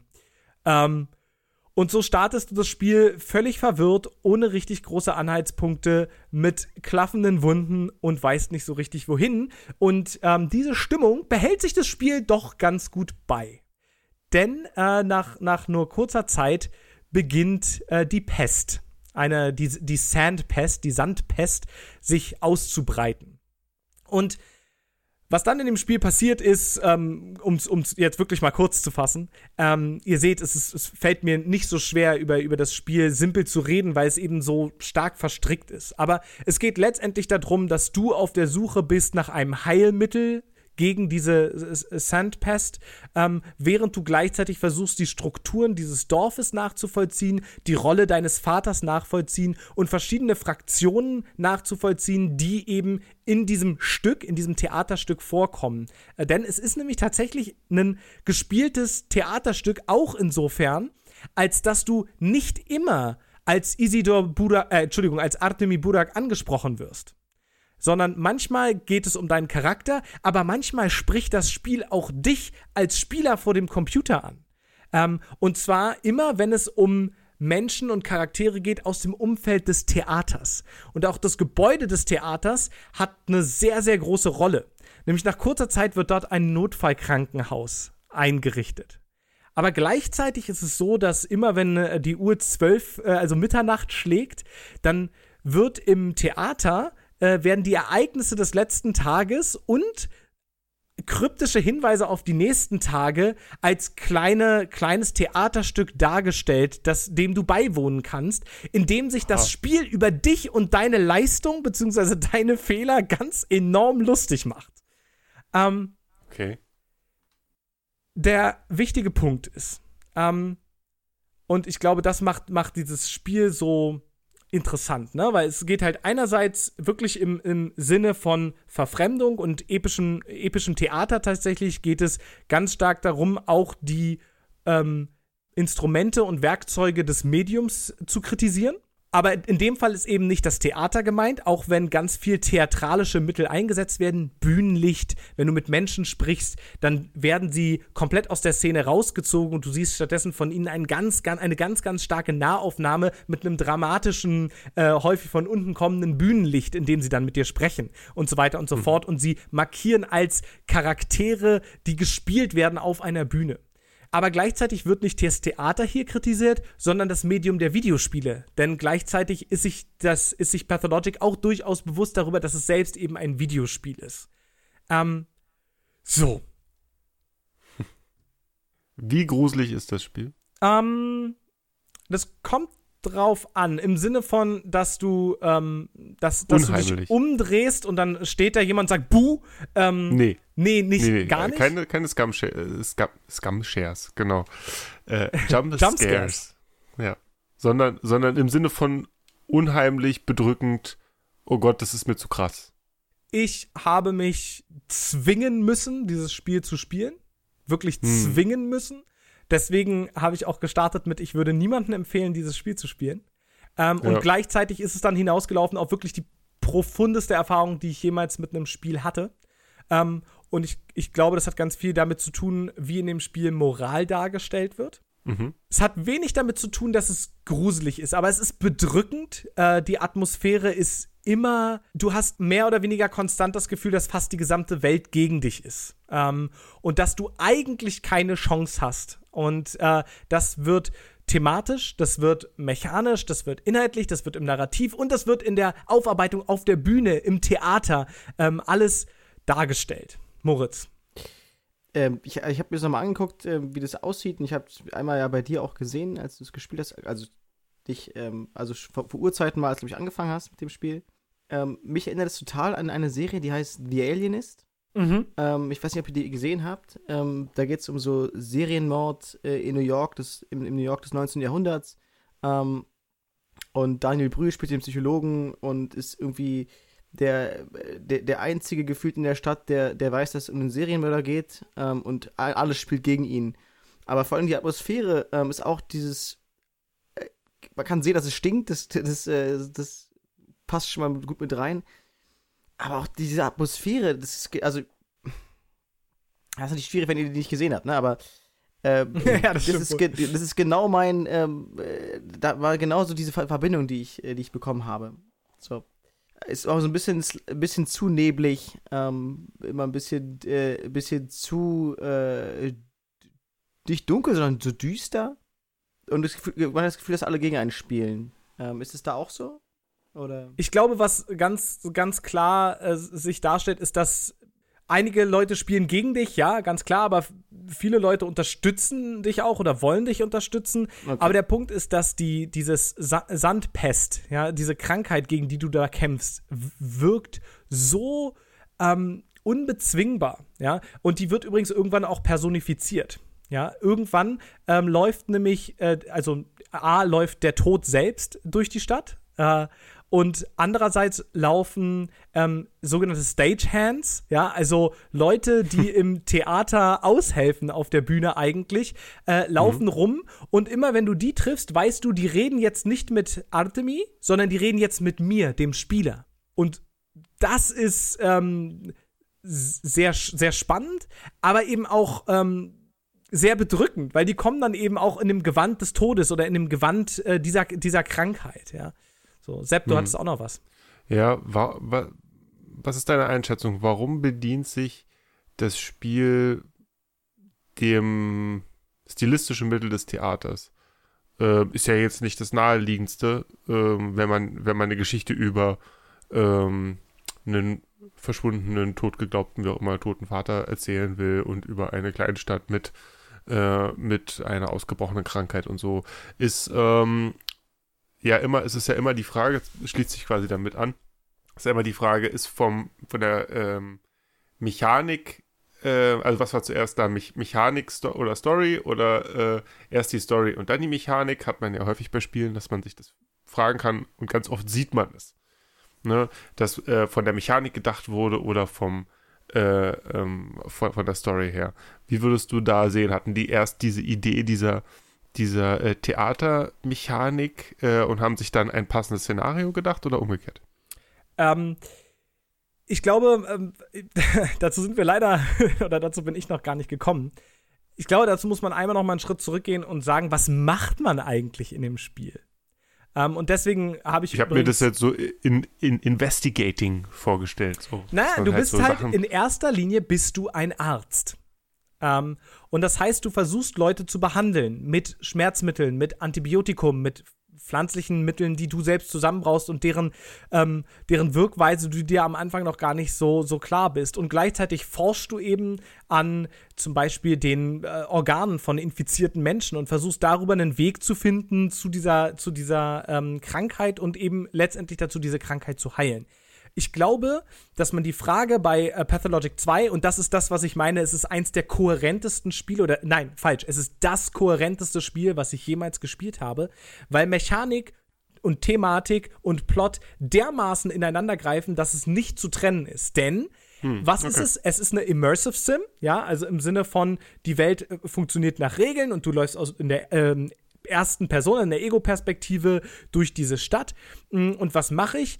Du versuchst am Leben zu bleiben. Das heißt, das gleiche Problem, was alle anderen, um die du dich kümmerst, eben haben, dass sie nämlich ständig vom Tod bedroht sind, genau mit dem gleichen Problem kämpfst du auch. Du hast Hunger, du hast Durst, du kannst dich anstecken, du hast nur ein gewisses Immunitätslevel ähm, und so weiter und so fort. Und das heißt, dieses Spiel bringt dich in die unglaublich unangenehme Situation, dass du häufig sogar weißt, wem du, oder ab einem bestimmten Punkt zumindest weißt, wem du wie weiterhelfen kannst, aber du kannst nicht. Du musst konstant Entscheidungen treffen. Jede Mikroaktion in dem Spiel ist eine Entscheidung. Und zwar eine moralische Entscheidung. Und da ist sozusagen das Ding, wo ich, ähm, ohne, ohne da jetzt irgendwie großartig hin, hin nochmal austreten zu wollen, ne? Aber ähm, viele Nee, pass auf, ich nehme einfach ein anderes Beispiel. Dann, ähm, wenn ich mir zum Beispiel Telltale The Walking Dead angucke, ähm, ein Spiel, was ich auch sehr, sehr mochte, in dem es auch um moralische Entscheidungen ging und um zu Beginn über, Überleben. Ähm, genau, genau. Äh, zu, zum Überleben in einer ähm, ja fast nicht überlebensmöglichen Situation. Ja. Ähm, aber zum Beispiel äh, das Videospiel The Walking Dead macht dann folgendes: Es gibt Momente, in denen auf einmal die Szene anhält und die Kamera dramatisch reinfliegt und nach links und nach rechts guckt, dann wirst du Franz retten oder Kylie. Ähm, und, und das ist halt deren Form von Moralität, ja. Und das heißt, ich muss dann in der Situation in ein, eine Entscheidung treffen oder ich sag was Bestimmtes und dann steht oben ominös in der Ecke, Clementine will remember that. Ne? So, und ähm, das war damals super cool und ich glaube, die haben auch interessante Sachen mit dem Spiel gemacht. Aber das ist für mich nicht ansatzweise auf dem gleichen Level wie die Art und Weise, wie Moral behandelt wird in Pathologic. Denn der Punkt ist, jede Entscheidung, die du triffst, im Sinne von, wenn du jetzt dieses Brot isst, was du in der Hand hältst, kannst du jemand anderen unter Umständen nicht damit retten. Aber wenn du es jetzt nicht isst, dann, dann stirbst du vielleicht und du bist die beste Hoffnung, die dieses Dorf hat, irgendwie ein Heilmittel zu finden. Das heißt, es ist ein konstantes Abwiegen, was mich tatsächlich irgendwie, ich glaube, an Tag 6 oder so schon zu der absolut absurden Aussage gebracht hat, dass ich festgestellt habe, es tut mir leid, aber es lohnt sich einfach nicht, Babys aus brennenden Häusern zu retten. Like literally. Weil es, es, ich, ja. es ist einfach nicht, ich, ich, die Wahrscheinlichkeit in einem pestinfizierten Bezirk, in dem eben schreiende Babys zu hören sind, aber die da zu retten, kostet so viel Zeit und kostet mich so viel, ähm, ähm, möglich, also gibt so viele Möglichkeiten, dass ich mich anstecke an der Krankheit, dass ich irgendwann einfach wirklich mit strömenden Tränen im Gesicht an diesen Häusern vorbeilaufen musste. Jede, jede Mini-Geschichte ist eine moralische Entscheidung. Wenn ich renne, dann passiert folgendes. Erstens kann ich natürlich nicht die ganze Zeit rennen, sondern das kostet halt Kraft. Und je mehr ich renne, desto durstiger werde ich. Das heißt, ich kann in die absurde Situation kommen, in der ich, weil ich gerannt bin, eine Flasche Wasser trinken musste später, die mir dann fehlt, um daraus einen, einen Heiltrank für eine Person zu brauen. Und deswegen stirbt eine Person, weil ich vorher die Entscheidung getroffen habe, dass ich gerannt bin. Ja, du bist heißt also mit jeder Mini-Aktion in diesem Spiel bist du an einem, einem konstanten Dauerdruck. Und wie gesagt, das kann ich schwer weiterempfehlen, weil ich es wirklich, wirklich als so op oppressiv äh, ähm, erlebt habe aber gleichzeitig das, was es dann an Geschichte erzählt hat und wie dieses, diese Krankheit besiegen, während ich sie auch tatsächlich für mich selbst besiegen musste und verzweifelt habe, so viele Leute zu retten, wie ich konnte. Ja, die Tagline von dem, von dem Spiel ist, you cannot save everybody. Und tatsächlich, du kannst nicht alle retten. Da kannst du machen, was du willst. Es funktioniert einfach nicht.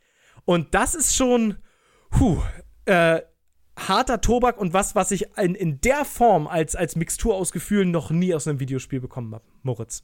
Äh, mein Punkt hat sich eigentlich fast schon wieder erledigt, weil du den sehr lange, ähm, deinen äh, äh, Punkt eben sehr lange ausgeführt hast. Aber ähm, ich hatte ganz kurz die, die, Assoziation mit ähm, Through the Darkest of Times, wo es eben nicht nur rauszoomte und gesagt hat, so jetzt, ich möchte den und den retten, sondern eben so, mein, mein Papa braucht einen Anwalt, äh, hast du 50, 50 Münzen für mich? Du hast die zwar, aber wenn du sie mir jetzt gibst, ist halt Kacke.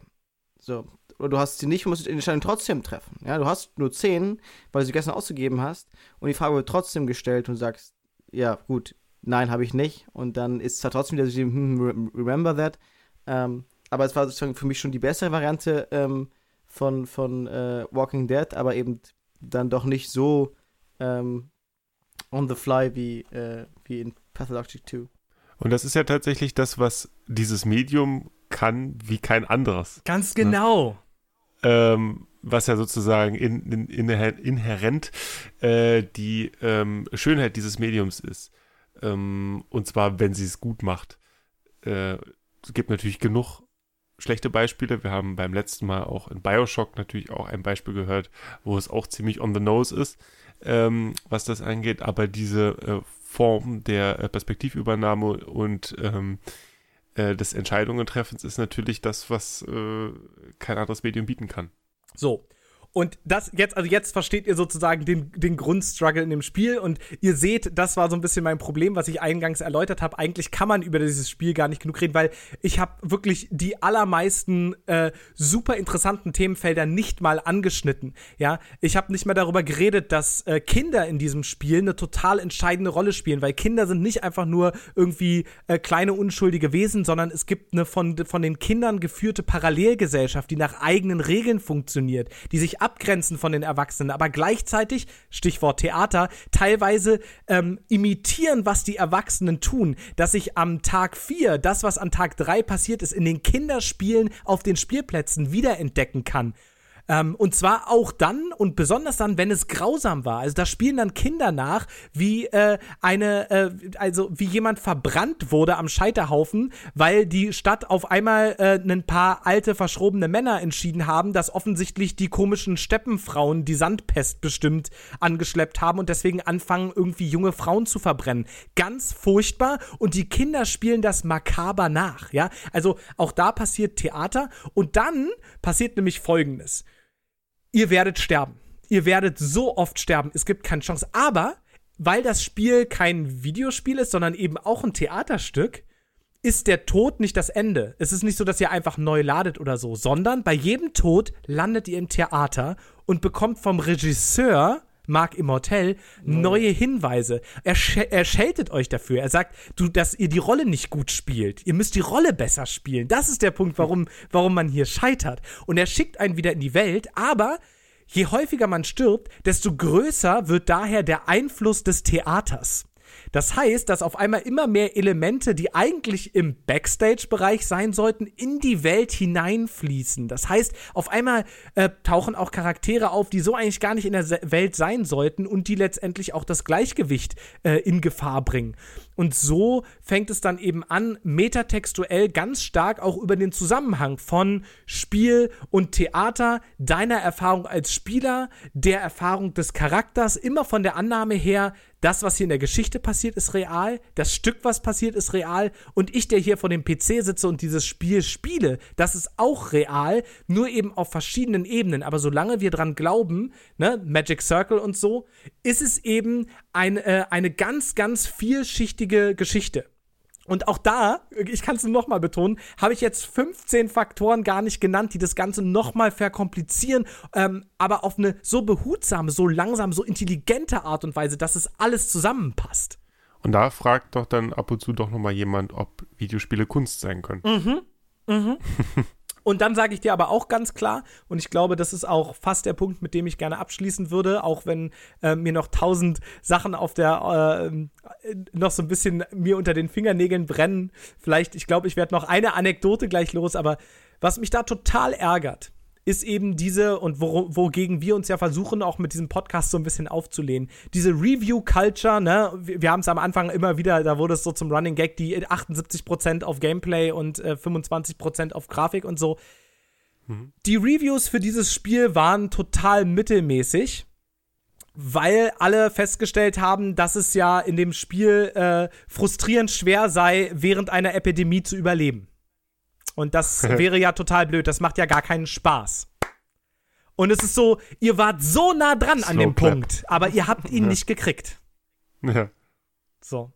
Und ich erzähle euch noch mal eine, eine äh, ganz kurze Anekdote aus dem Spiel und dann bin ich auch wirklich fertig. Es sei denn natürlich auch, ihr habt noch Nachfragen. Aber ähm, wie gesagt, wir werden dieses Spiel heute nicht zu Ende diskutieren. Eine Sache, die ich extrem genossen habe, war, dass das Spiel aber eben nicht sich hinstellt und sagt so, mm, Dostoevsky, wir sind so schlau. Wir haben letzte Mal gerade in Hendiatris Select darüber geredet, dass wir erstaunlich finden, wie viele Klassiker eigentlich so lustig und schmissig sind und, und, hm. und mit Witz dran gehen und eben nicht mit irgendwie triefender Ernsthaftigkeit und sich selbst für super wichtig halten. Das heißt, die nutzen teilweise die Effekte dieses Spiels und das Zusammenspiel zwischen Spielwelt und Theaterwelt, um sich einfach nur über dich lustig zu machen und auch über diese, diese ganze Aufgabe, der du dich da verschrieben hast. Ein ein Tag beginnt, also jeder Tag beginnt, wie gesagt, mit einer Überschrift. Und ein Tag beginnt mit der unfassbar frechen Überschrift. Ich glaube, es war Tag 8 oder so. Der Tag, an dem der Haruspex, das sind wir, der Tag, an dem der Haruspex die Lösung seiner Probleme findet, wenn er nur aufhört, endlich danach zu suchen. Und ich dachte, ja. ich dachte, Spiel, du kannst mich mal. Ich weiß genau, was du mit mir vorhast. Ich werde jetzt nicht auf die Falle hineinfallen. Ich werde jetzt äh, mich schön aus Dingen herauslassen. Ich werde den Spuren nicht nachgeben, sondern ich weiß, dass du mir später eine Lösung gibst, weil das Spiel sagt dir ganz häufig, pass auf, wir werden dich gleich auf folgende Art und Weise verarschen. Und dann sagst du, alles klar, aber eigentlich glaube ich das nicht so richtig und äh, ihr wollt mich doch hier jetzt gerade verarschen. Und dann zwei Stunden später merkst du, nee, sie haben mich genauso verarscht, wie sie es gesagt haben. Ähm, und in dem Fall habe ich meine gesamte Zeit damit verbracht, weil ich eben Angst hatte, Dinge auszulösen, die ich nicht wollte, ähm, weil die Welt auch wirklich sehr empfindsam reagiert auf Dinge, die ich tue oder lasse. Ähm, einige Questlines sind am besten dadurch aufzulösen, indem man sie nicht zu Ende spielt. Ja, weil man nämlich teilweise die Dinger auch einfach schlimmer macht. Auf jeden Fall, ich also versuche dem aus dem Weg zu gehen. Ich weiß, ah, die Überschrift hat Bedeutung, ich bin ja schlau. Ähm, stattdessen laufe ich jetzt rum, sammle Kräuter ein und braue aus meinem äh, Wasser in Flaschen, was ich habe, braue ganz viele Heiltränke. Denn die brauche ich ja später und so kann ich meine Zeit gut nutzen, ohne dass ich einen Fehler begehe. Ich bin so clever, Mann, bin ich clever. So. Und dann komme ich nun endlich tatsächlich, offenbart sich mir de, die Lösung. Und ich, ich, ich finde, äh, dass den letzten Bestandteil, den ich brauche, um tatsächlich die, das Wundermittel zu kreieren, mit dem die Sandpest heilbar ist. Und ich komme da an und ich habe einen begrenzten Zeitraum, in dem ich das einsammeln kann. Und das ist eine Flüssigkeit. Und weil ich den ganzen verfickten Tag Heiltränke Ah. gebraut habe, habe ich keine Flaschen mehr. Und ich konnte eine einzige Flasche mit Blut befüllen. Oh, hm, na gut, jetzt habe ich es verraten. Also es ist ein bestimmtes magisches Blut. Kann eine einzige Flasche damit befüllen und äh, stelle dann fest, dass, äh, dass dann natürlich auch, es lief noch sprudelnd da lang. Alles, was ich gebraucht hätte, war vor meiner Nase und dann versiegt das irgendwann. Natürlich, bevor ich in der Lage bin, äh, irgendwie neue Flaschen äh, ausfindig zu machen. Und ich komme zurück in die Stadt und statt irgendwie wirklich vielen Menschen helfen zu können, statt viele Krankheiten ähm, ähm, heilen zu können, bin ich mit einer mickrigen Flasche da und kann ein einziges mickriges Heilmittel daraus machen. Und ratet mal, auf dem Weg habe ich mich selbst angesteckt und ich muss das auch noch für mich selbst benutzen. Oh nein. Okay, das ist natürlich wirklich krass. Oh, Kinder und Leute, dieses Spiel hat mich wirklich in Wallung und, der, gebracht. und, und, und der nächste Tag hieß dann wahrscheinlich nur We told you so. äh, ich weiß tatsächlich nicht mehr, wie der nächste Tag hieß, ähm, aber es war ähnlich, ähnlich elegant. Also, ja.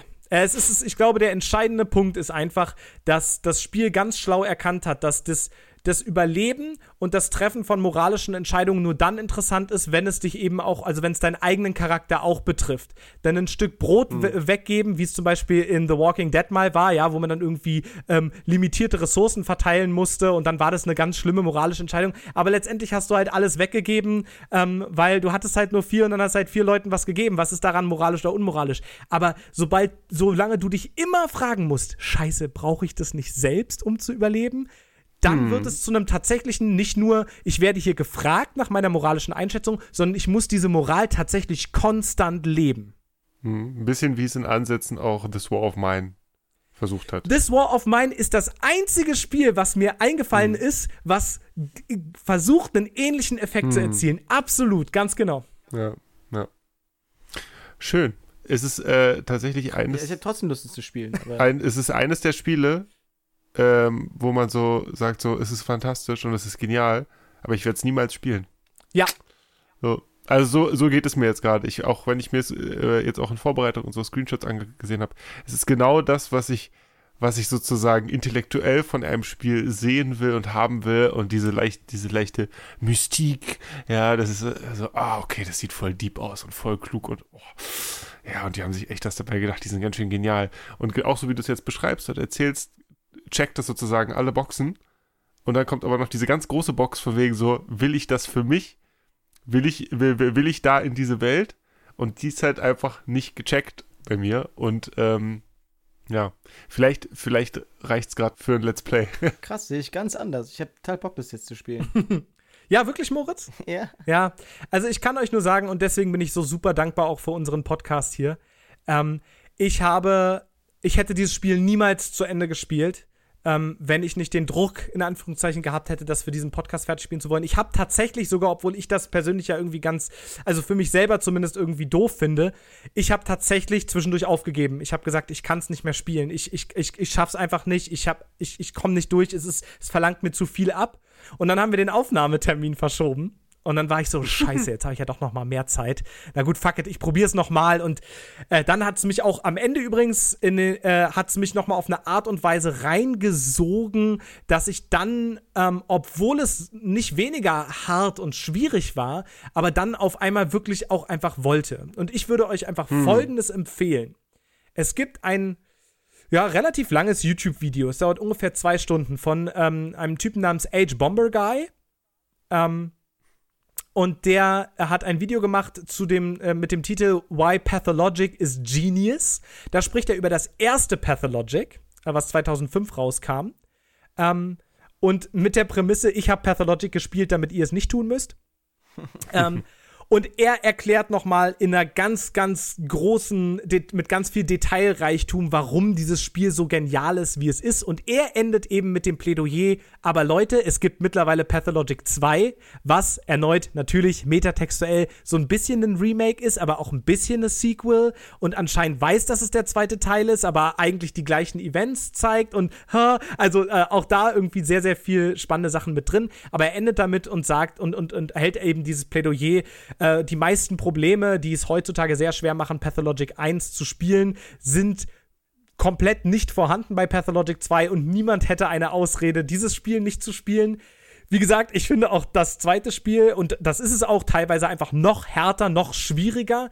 Ähm, aber ja, schaut euch einfach dieses Video an und wenn ihr danach Bock habt, zumindest mal reinzuspielen, es gibt sogar äh, sozusagen eine, eine kostenlose Demo, die man spielen kann, wo man einen einzigen Tag spielt.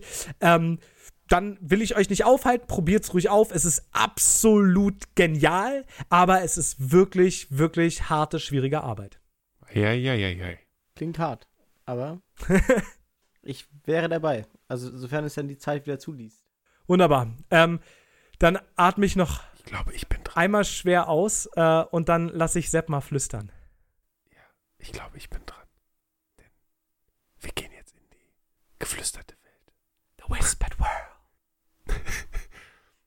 die geflüsterte Welt, ja. The Whispered World.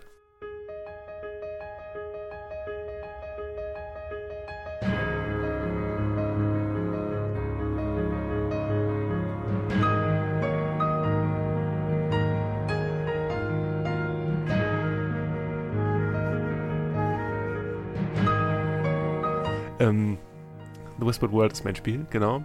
Mit dem, ähm, ja, passend benannten Sedwick. Ich habe äh, tatsächlich im ersten Spiel durch immer gedacht, dass er Cedric heißt. ähm, ja. Aber äh, das, das ist gar nicht der Fall. Er heißt äh, Sedwick. Und auch dieses Sad ist ja da schon, äh, für traurig ist ja da schon quasi Teil des Programms. Ähm, von diesem The Whispered World, einem der, wie ich finde, nicht nur optisch, sondern auch erzählerisch schönsten deutschsprachigen äh, oder, oder äh, ja, von einem deutschen Entwicklerteam gemachten Adventures, die es gegeben hat bisher, würde ich mich jetzt mal aus dem äh, äh Fenster lehnen. Mir fällt zumindest kein besseres ein und in diesem mh, mm, eher bisschen ernsteren, melancholischen Bereich sogar international.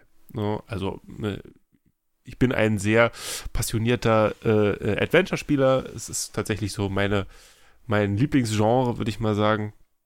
Und ähm, kenne da einiges und ähm, würde trotzdem sagen, dass es ähm, in, in vielen Bereichen mithalten kann mit den großen Namen auch der, der großen Adventure-Zeit. Und das war tatsächlich auch das, was sie sich auf die Fahne geschrieben haben, damals äh, im Jahr 2009. Die ähm, Entwickler äh, von äh, Dedalic, die man inzwischen ja aus allen möglichen äh, Serien, Deponia äh, nur eine davon äh, kennt, damals noch äh, jung äh, und äh, aufstrebend, ähm, was sie sich damals gesetzt haben. Sie wollten quasi eine neue Blüte des äh, ähm, ja ein bisschen untergegangenen, totgeglaubten, ja tatsächlich ja gestorbenen äh, Adventures ähm, zurückbringen. Who shot Guybrush Threepwood?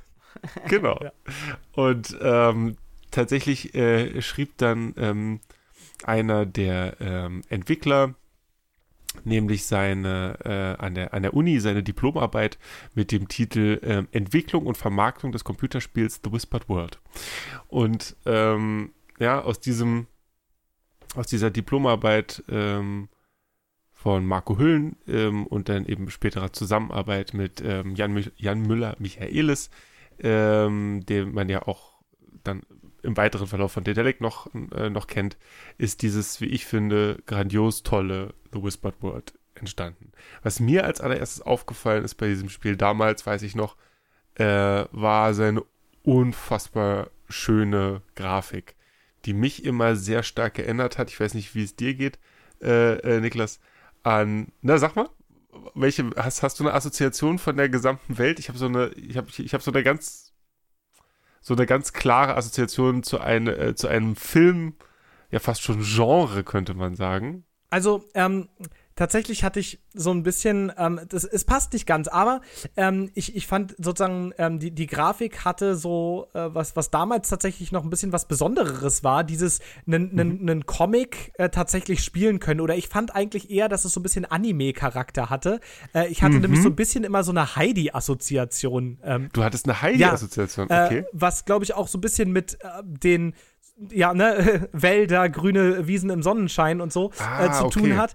Ähm, genau, ja. aber ich, ich wollte äh, auch nur sagen, dass sozusagen dieses wirklich sehr malerische mir, mir auch total in, äh, aufgefallen ist, aber dass ich insgesamt, ich glaube, aufgrund der Art und Weise des Voice Actings, also der, der wirklich der ja, deutschen ja, Sprache. du nimmst doch den, du nimmst doch das, den, ja, du nimmst das ja oh, nein. Entschuldigung, ja. Entschuldigung. Alles gut. Also ich hatte immer ich eher wollte, ich wollte erst quasi hoch ja? Eine, eher eine Hörspiel-Assoziation als eine ähm, TV-Assoziation und deswegen würde mhm. mich total interessieren, was war denn deine direkte, äh, deine direkte äh, Inspiration? Äh, direkte Assoziation und das liegt aber vor allem eher stärker, glaube ich, noch an den Charakteren, vor allen Dingen an den, an den Tieren und auch an dem, an dem Begleiter, den man hat, den Spot.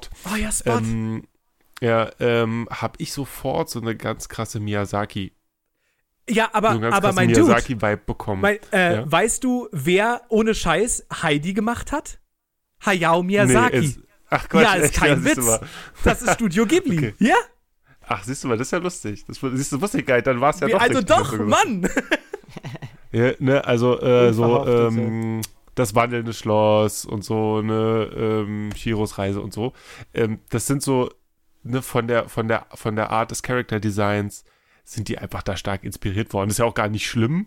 So, ähm, dieses, dieses fremdartige, leicht entrückte, fantastisch zauberhafte. Ja, es ist eher, eher was Positives, da irgendwie in diesen, in, in einen Satz gebracht zu werden mit so einer fantastischen Welt wie der von äh, Miyazaki. Ähm, und das ist so ein bisschen das, was man eintaucht. Aber wer ist denn überhaupt Sedwick? Sedwick ist ein, ja, zutiefst melancholisch, ähm, tra tra trauriger Clown. Clown. Sag's einfach, ein ja, trauriger Clown. Ein trauriger Clown. Und zwar gar nicht mal in so einem, in so einem, ähm, in so einem starken Klischee-Ding, wie man es so von der Theaterbühne kennt, von diesem so halb weinend, halb lachen, sondern er ist halt tatsächlich oh, eigentlich wirklich bemitleidenswert die ganze Zeit. Also ja, er ist, boah, es, es zieht einen tatsächlich schon selber als Spieler ganz schön runter, wie dass er, dass er halt in allem und jedem immer seinen Fehler sieht und alles ist vergeblich und dann, dann kommen so Sätze wie, gibt es dann irgendwie eine Wäscheleine und er kommt und er äh, drückt mal halt drauf, ne, um das quasi sich da die Wäsche runterzunehmen und dann sagt er einfach nur, selbst dafür bin ich zu klein. und ich so, oh gut. ja. Ähm, und dieses, und dieses Voice Acting, was du schon besprochen hast, ist tatsächlich der einzige Kritikpunkt, den ich an diesem Spiel habe, weil ich die Stimme von Sedwick unfassbar schlecht finde. Also wirklich unfassbar schlecht.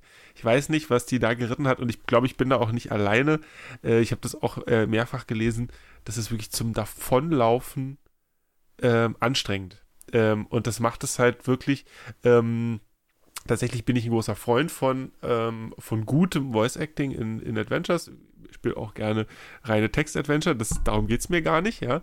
Ähm, aber wenn die gut sind, bringen die halt nochmal eine ganz neue Ebene mit dazu, ne? Also ein Guybrush, Guybrush Threepwood ist halt einfach mit seinem mit seiner Voicecast einfach nochmal ein bisschen geiler als nur in dem ja sowieso schon unfassbar witzigen Text.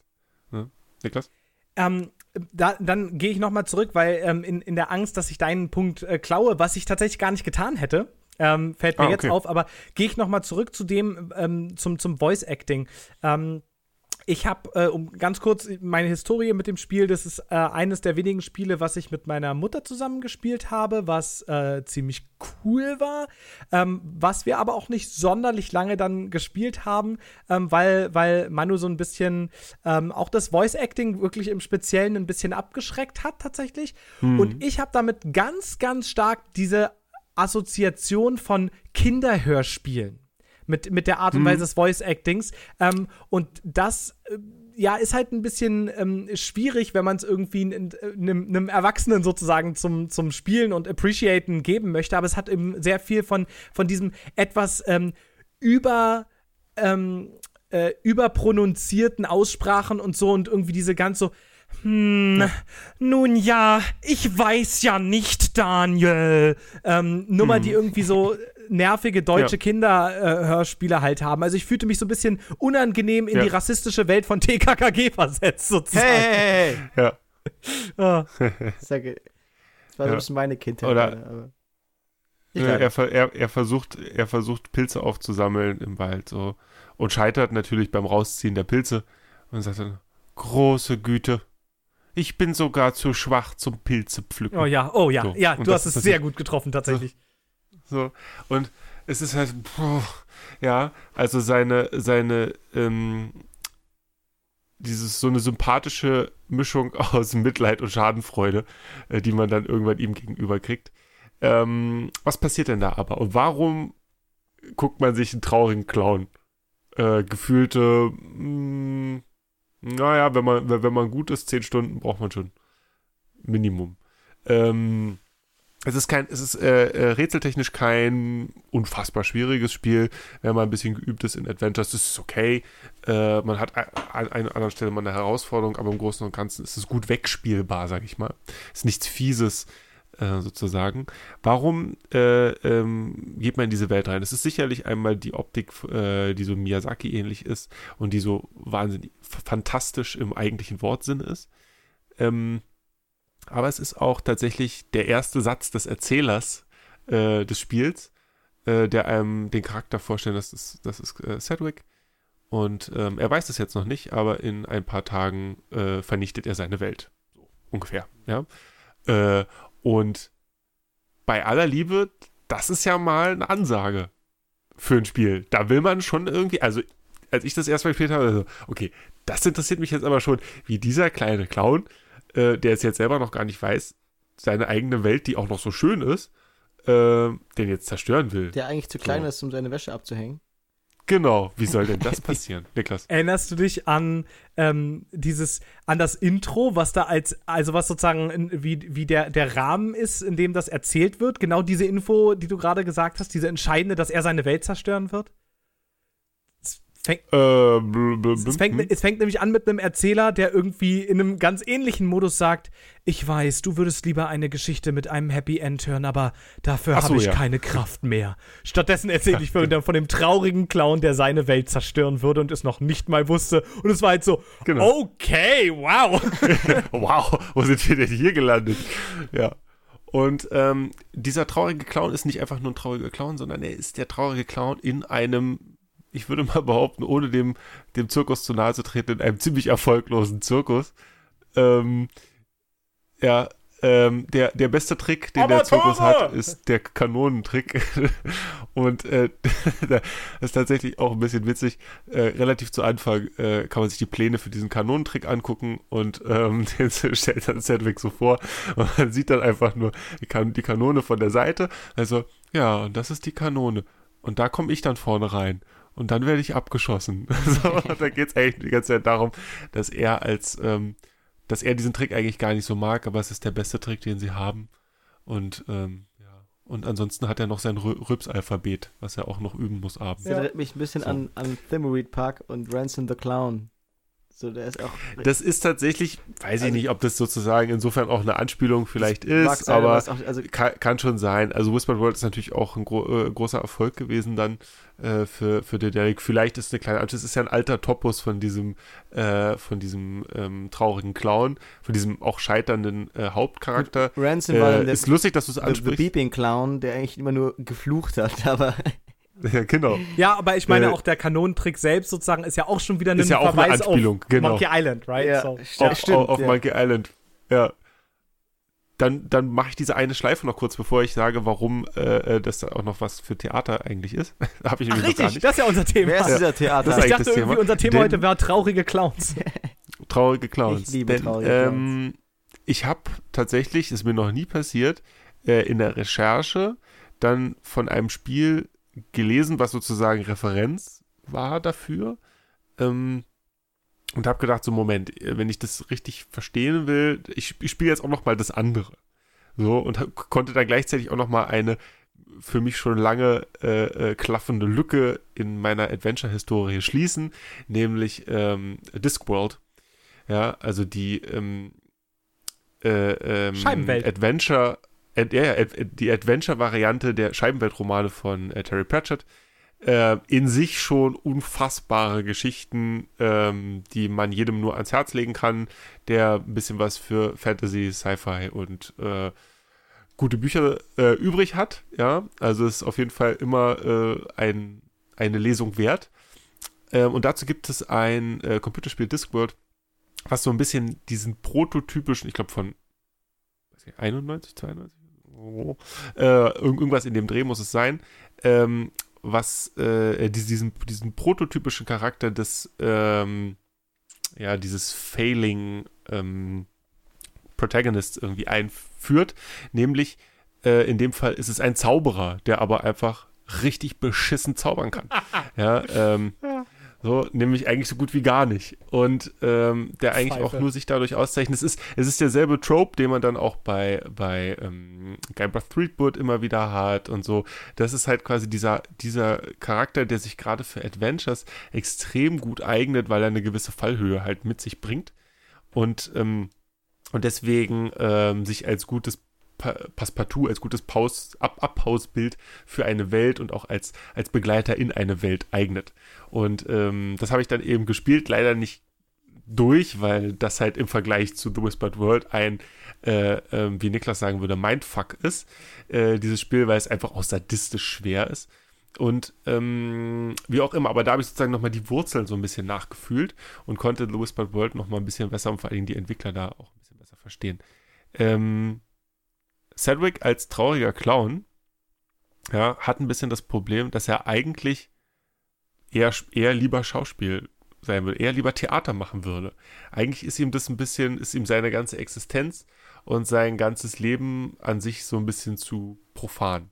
Er hatte eine, ganz- relativ am Anfang eine Unterhaltung mit seinem äh, Bruder, ist es, glaube ich, ähm, der ihn erstmal dafür tadelt, dass er schon wieder zu spät aufgestanden ist und sein, äh, äh, weiß ich nicht, sein, sein Röps-Alphabet noch nicht, äh, noch nicht geprobt hat. Ja, ähm, und dann haben sie eine sehr spannende Unterhaltung darüber, so, ähm, ja, was willst du denn sonst machen? Ja, und dann sagte er, ja, mal was Wichtiges, also sagt dann Sedgwick, äh, mal was Wichtiges, was, was Besonderes, was kulturell Wertvolles, was, was Erstrebenswertes, Theater spielen, so ungefähr, ne? Und, ähm, und er wird dann halt nur davon aus, dafür ausgelacht, ähm, dass das ja äh, eine, eine vo- vollkommen äh, blödsinnige Kunst wäre, die niemand braucht äh, und so, und dass das einzig äh, Wichtige doch hier äh, äh, diese Performance-Art ist, Art ist die, die sie machen. Und ähm, das ganze Spiel nimmt dann äh, seinen Lauf. Ähm, ich will da gar nicht so viel spoilern, weil äh, diese Welt zu entdecken tatsächlich einfach sehr schön ist und äh, diese vier Akte, die einem dann bevorstehen, sehr viel ähm, in sich bürgen, auch an äh, tatsächlich fantasievoll fantastischen Wesen äh, und, und, und Welten und vor allen Dingen auch so Szenenbildern, wie äh, man sie auch so aus, aus so Theaterstücken kennt, wo dann auf einmal äh, äh, man quasi äh, in, in diesen Akten ja tatsächlich äh, in neue Welten kommt, äh, die auf einmal komplett anders aussehen als, als, als vorher und einen aber immer weiter treiben an diese Geschichte, von der man schon weiß, wie sie endet, was natürlich äh, sehr charmant ist. Aber was ich noch, noch da, dazu sagen muss, ist, mh, dass The Whispered World es schafft, ähm, seinen, ähm, seinen Plot-Twist, den ich tatsächlich ja hier mal dann verraten muss, weil sonst wird es auch mit der Argumentation in Sachen Theater ein bisschen schwierig, ähm, lange spannend zu halten. Und also wirklich, wirklich, wirklich, wirklich lange hast du keine Idee, wie dieses Spiel enden wird. Also du, obwohl du ja das Ende kennst, das ist so ein bisschen das Charmante daran. Also du kennst das Ende, aber du kennst ja nicht das eigentliche Ende. Und ähm, du nutzt im, im Verlauf der, der, der Geschichte deinen äh, treuen Begleiter Spot, der kann sich so in verschiedene Sachen verwandeln, der kann brennen und der kann sich in vier Einzelne aufteilen und was weiß ich, kann sich überall durchzwingen, bla, der ist wie so eine, so, ein, so eine, so eine Raupe eigentlich. Äh, genau, ja, letztendlich eine Raupe. Und den verlierst du auch über die Zeit. Und ähm, beziehungsweise er, er nimmt ein, ein Getränk zu sich, was ihn, was ihn äh, altern lässt durch die Zeit. Es ist sehr viel so Meta, Metakram mit bei. Und äh, da wird er zum Kokon. Und äh, in der, in einer letzten Szenen ähm, hast du dann eben die Chance, kommt, kommt er quasi wieder und kommt dann eben als Schmetterling wieder äh, und, äh, und rettet dich vor dem Tod. Und äh, du kommst dann eben in den Königssaal, zu dem du eigentlich kommen wolltest. Und es war irgendwie klar, okay, du hast jetzt eigentlich diese Welt ist jetzt zerstört oder noch nicht, ist noch nicht so ganz klar. Und dann kommst du an, an ein, in, in ein Zimmer, was ähm, dir aus irgendeinem Grund irgendwie vertraut vorkommt. Du weißt gar nicht warum. Ja, es soll ja der, Königs, der Königsraum sein, wo der König die ganze Zeit war. Du weißt es gar nicht, warum dir das denn bekannt vorkommen soll. Und dann gibt es da einen riesengroßen Spiegel. Und den putzt er dann. So, und auf einmal sieht er, sieht er ein Spiegelbild von einem blonden Jungen. Ähm, und ähm, der zieht ihn quasi in den Spiegel rein. Und dann stehen eine ganze Zeit lang am Ende des Spiels Sedgwick und dieser blonde Junge quasi in einer komplett dunklen Welt. Äh, umrahmt auf der linken und rechten Seite von äh, einem Spiegel. Und du lernst dann in dieser Situation, das ist hervorragend geschrieben in diesem Augenblick und hervorragend von der, von der äh, Regie. Man vergisst ja bei Computerspielen, finde ich oft, dass die ja auch Regisseure haben und was für, eine, was für einen wichtigen äh, äh, Job die dann auch so für Szenengestaltung und, ähm, äh, und, und Regie dann haben, sieht man in diesem Augenblick extrem gut, weil auf einmal kommt nämlich ein, der Erzähler quasi wieder. Ähm, und es wird klar, der erzählt die Geschichte, die du gerade selber machst, aber ganz anders als du dachtest, denn er sitzt am äh, Bett von seinem todkranken Jungen, beziehungsweise im Koma liegenden Jungen, muss man eher sagen. Ähm, weiß man den todkrank nicht, sondern im, im Koma liegend. Ähm, und was du spielst die ganze Zeit und da gespielt hast, ist quasi ähm, das Koma des Jungen, die Fantasie des Jungen und alle ähm, und alle Traurigkeit. Du spielst quasi seine, du spielst gegen seine, sein Koma an und gegen seine Traurigkeit an. Und dieser Junge, der sich, der, der dein Spiegelbild ist und dich da durchgezogen hat, der sagt dir dann einfach ganz am Ende so, du kannst jetzt wieder zurückgehen in die Welt, die du kennst. Ähm, du kannst ähm, da äh, zu deinem Opa zurück, zu deinen Brüdern zurück und zu dem, was du kennst. Und da äh, wirst du eine wichtige Person sein, auf jeden Fall. Du wirst hier dann äh, eine, eine, Führungsperson dieser Welt sein. Ähm, oder du gehst hier diesen Spiegel lang und der Junge kann, wacht, aus dem, wacht, wacht aus dem Koma aus, auf. Ähm, und das ist, weil du das gerade schon so als moralische Entscheidung in, in deinem Spiel so klar gemacht hast, in dem Fall ist es keine moralische Entscheidung. Das ist genau eben das, was es eigentlich nicht ist.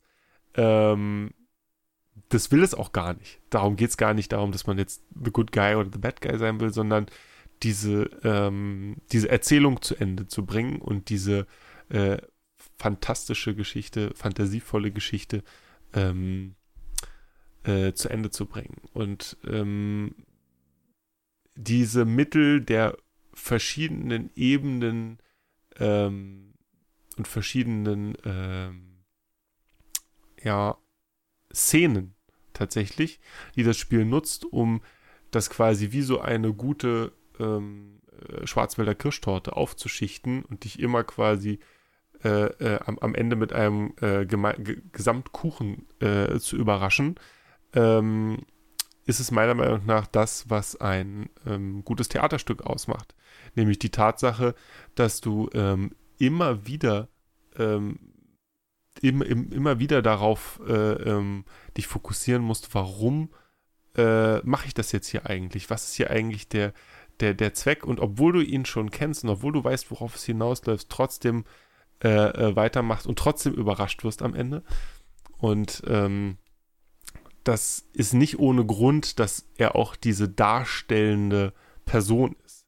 Dass er eben als Spieler, als Schauspieler in, sein, in seinem eigenen, als, als Darstellung se, seines eigenen Seins, äh, seiner eigenen Traurigkeit da quasi agiert, um ähm, gegen ein Schicksal zu kämpfen.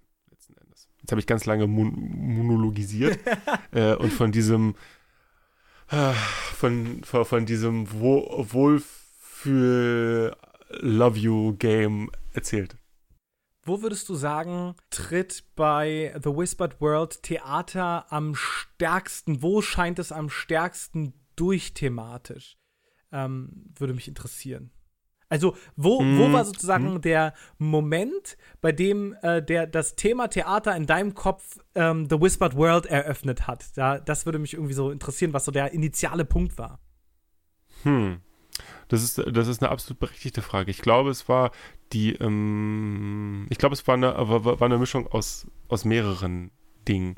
Einmal ähm, die natürlich ganze Grundprämisse des Zirkus und des Darstellens ähm, oder des darstellenden Gewerbes und diese Fruchtlosigkeit und Bootlosigkeit dieser ein bisschen ver vergebene äh, ähm, äh, Kunst, sage ich mal fast. Ja, die müssen dann los und müssen im Wald irgendwie nach Leuten suchen, damit die dann zum, äh, zu der Aufführung kommen und so. Und das ist natürlich schon, schon sehr schön, äh, äh, wie, wie, wie, wie das da dargestellt wird. Und gleichzeitig diese, ähm, diese äh, Möglichkeit, wie wir es vorhin schon kurz gesagt haben, eben dieses, diese Möglichkeit der der Flucht aus der eigenen Welt, die ja da sozusagen nochmal besonders stark ist, weil sie es ja thematisch selber auch drin hat nochmal. Ne? Es ist ja tatsächlich die Flucht aus der Welt, ne? in diesem Sinne. Es ist sozusagen ähm, des, äh, The Escapist inside the Escapist sozusagen. Ähm, und ähm, das ist sicherlich was, was mich, äh, was mich angesprochen hat, aber auch immer wieder die Verweise innerhalb des Spiels, sich darstellen zu müssen. Cedric zum Beispiel muss sich relativ gegen Ende bei dem super äh, bösen Boss am Ende sich dann als, als, ähm, als Gaukler selber darstellen und zu tun, ähm, äh, weil, äh, weil der halt auch so ein, so ein total negatives Bild von Schauspiel und von Theater hat. Und ähm, es sind immer mal wieder Kleinigkeiten, die da reinkommen und die das quasi nochmal so, ähm, noch so einordnen. Aber du kennst das Spiel auch gut. Fällt dir, fällt, oder hast, hast du da noch einen anderen Punkt? Siehst du es anders? Ähm, nee, ich glaube, was ich daran total mag, ist dieses äh, Potpourri an so, so kleineren äh, Punkten, die man ranziehen kann. Ich glaube, die auch, ja, also jetzt der Grund, warum, warum du auch ein bisschen ausholen musstest, um das irgendwie, ähnlich wie ich davor ja übrigens auch, um das eben in das entsprechende ja. Licht überhaupt erstmal zu, in das entsprechende Bühnenlicht äh, zu rücken.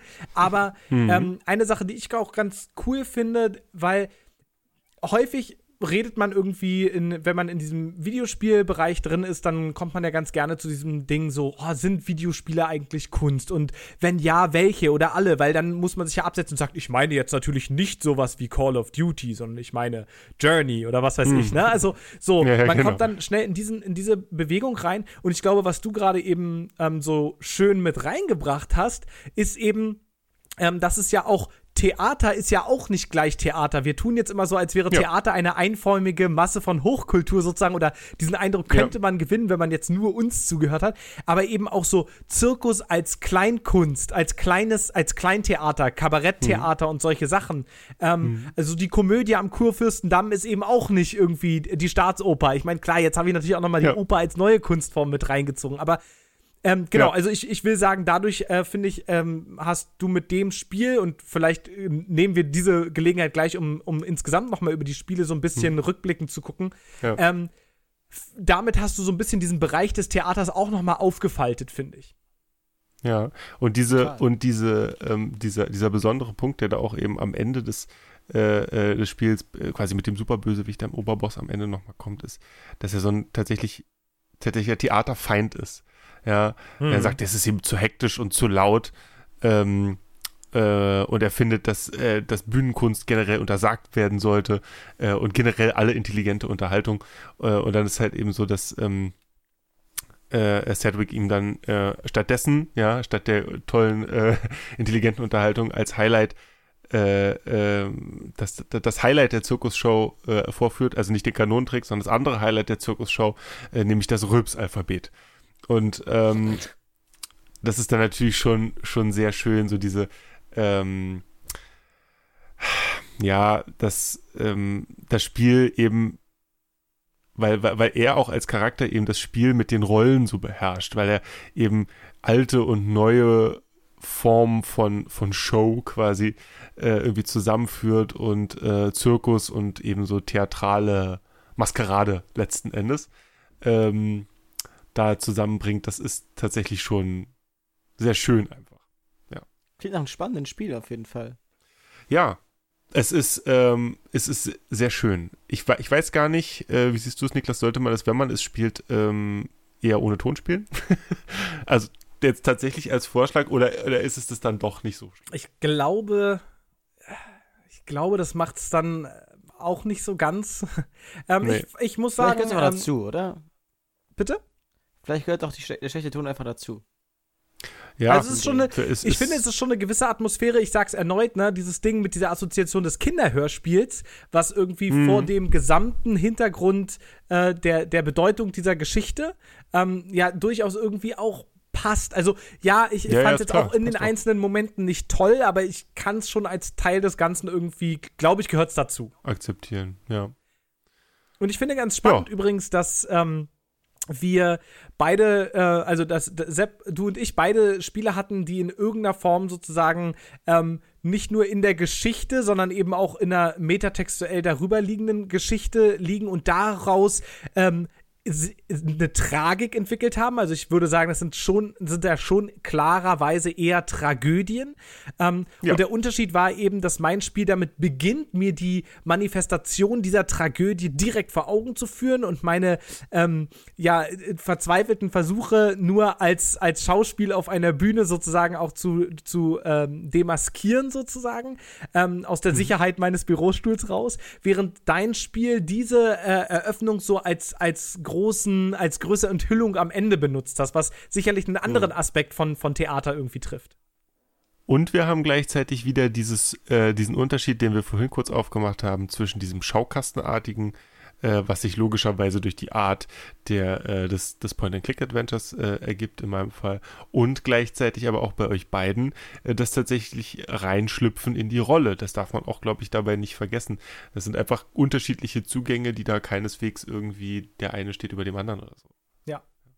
Und ich finde, ähm, um, um das gleich nochmal, und, und dann Moritz, darfst du auch nochmal gerne Gedanken äußern, ähm, aber jetzt wollte ich noch mal ganz gerne über, über Hitman ein Wort verlieren, nämlich, dass ich das auch wiederum spannend finde, dass die, du, du hattest ja das Spiel gewählt, was letztendlich die am wenigsten expliziten, den am wenigsten expliziten Bezug zu Theater aufgebaut hat, ähm, sondern rein aus der Art und Weise, wie du in der Welt spielst, ne, und, und, und Spielen und hm. Schauspielen mhm. liegt halt irgendwie schon auch immer ein bisschen nah, nah beieinander, ähm, und dass sich sozusagen die gesamte Theatermetapher bei dir aus dem Akt des Spielens und aus dem Akt des andere Personen versuchen einzunehmen und zu improvisieren und mit Situationen auf einer, auf einer äh, Bühne sozusagen umzugehen. Äh, das fand ich auch ziemlich stark.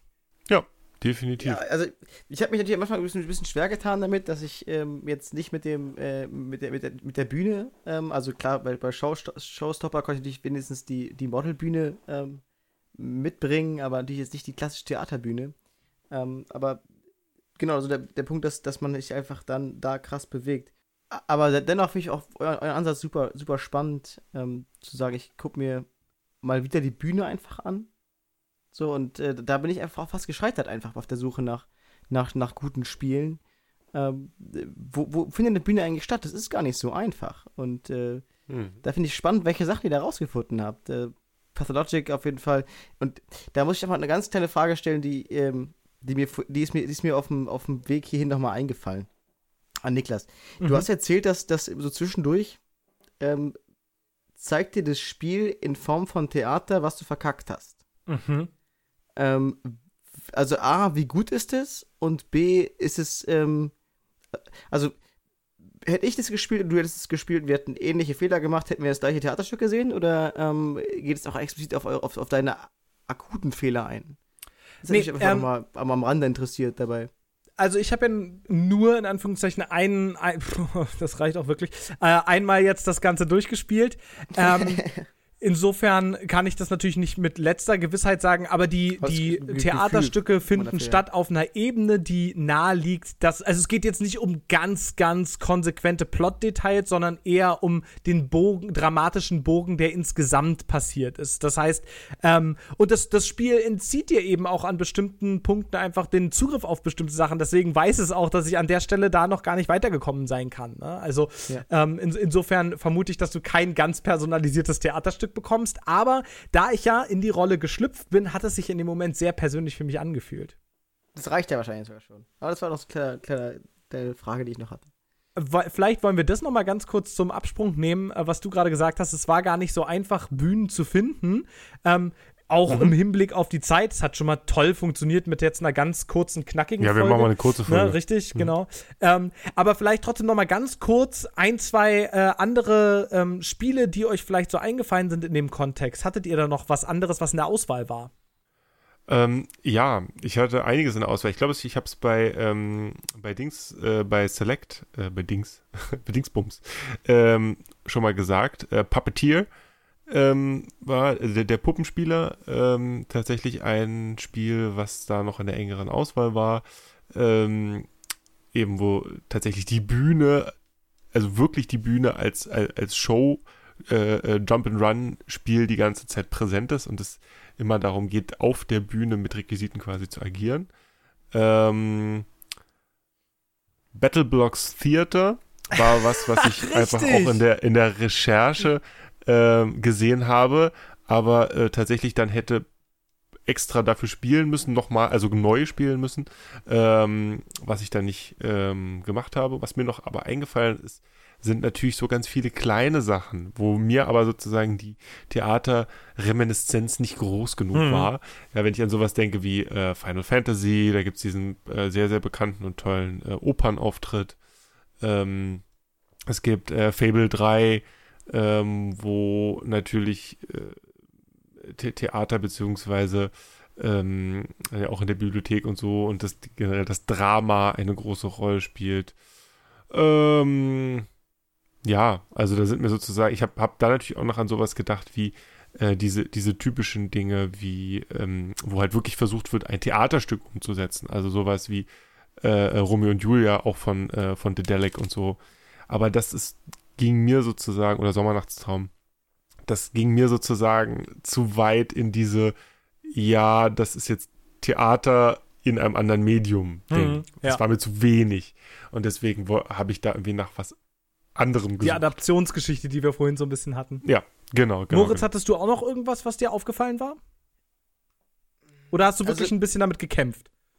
Ich habe ein bisschen gekämpft. Also mir, mir, kam auf jeden Fall ähm, Into the Woods, das ist ja schon mal ein anderes Namen genommen hatte, ähm, kam mir in den Sinn, weil es da um dieses ähm, weirde ähm, Theaterstück äh, zu Halloween ging und mhm. äh, das auch einen relativ überraschend großen Part eingenommen hat, dass man ähm, seinen Freunden helfen musste, dieses blöde Theaterstück äh, auf, also da helfen musste, dass es aufgeführt wird.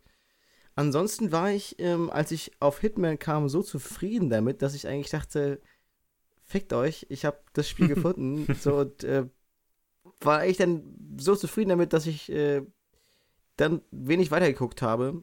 Und wie gesagt, ich habe halt auch damit gestruggelt und äh, als dann das, als Hitman auf die Bühne getreten ist, ähm, war ich begeistert, habe hab, hab, hab ich einfach geklatscht.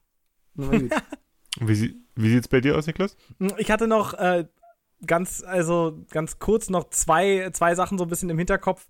Äh, das eine ist Elsinore, das ist ein, äh, auch ein Point-and-Click-Adventure, was äh, einen ziemlich coolen Zeitmechanismus hat, ähm, das im letzten Jahr auch ebenfalls rauskam. Und das ist eine Version von Shakespeares Hamlet, in dem man Orphelia spielt, also die Tochter des Polonius. Und ähm, die Aufgabe ist es, Hamlet zu beschließen, indem alle Charaktere überleben. Äh, ich, ich spoiler jetzt mal ein äh, jahrhundertealtes Stück. Ja, richtig, Hamlet endet damit, dass alle sterben. Ja, ähm, tut mir leid, äh, liebe 6b oder wer auch immer davon jetzt überrascht war. Ähm, Und wenn man das Spiel, also wenn man sozusagen nichts macht, sondern nur den, den, den, bei den Szenen so mitläuft und sich das Ganze anguckt, endet es auch tatsächlich damit, dass sich ganz Hamlet-mäßig alle abmurksen. Aber ähm, man versucht eben rauszufinden, welche Dinge gehen denn eigentlich auf welche Kausalitäten zurück und versucht die zu lösen und versucht dann im einen, einen Playthrough hinzubekommen dieser Tage, in dem man tatsächlich alle tragischen Momente äh, erfolgreich verhindert und die gesamte Crew auf dem Schloss Elsinore am Leben bleibt. Ähm, das fand ich irgendwie auch richtig cool. Ähm, hatte ich auch beinahe genommen, aber ähnliches Problem wie Sepp. Ne? Das ist halt irgendwie schon eine relativ klare, direkte Adaption. Ja. ja. Und das zweite war eher so ein bisschen noch ein Gag, aber kennt ihr die ähm, Fantheorie von Super Mario Bros. 3? Fantheorie? Mhm. Es gibt dann Das. eine ganz, ganz Ja, äh, äh, so bekannte Fantheorie zu. Oh nein, verdammt. Da war was, Das, ne? Oh. Also ich kenne ja, die Theorien das darüber, beginnt ja sogar was mit er am dem, Ende sagt. Oh nein, das beginnt doch sogar mit dem, mit, mit, dem Thea mit dem Theater, ähm, äh, mit, mit dem Theatervorhang Richtig. und das, äh, die, die, die, weshalb, oh nein, weißt du, weißt du was? Das hat mir sogar, Thomas, Grüße gehen raus, einer meiner Schüler hat mir das sogar vorgeschlagen für, dies, für dieses Mal und ich hab's Ja, vergessen. es, Und ich fand, fand noch, dass das so eine es ist Idee tatsächlich einfach vor allem witzig. beginnt, es, ja, es beginnt halt mit dem, mit dem Aufge äh, ähm, Aufgehen eines Theatervorhangs und die Erklärung, warum dieses Spiel so anders ist als alle anderen Super Mario Bros., ist, weil das halt nur das Theaterstück ist. Äh, so, ne?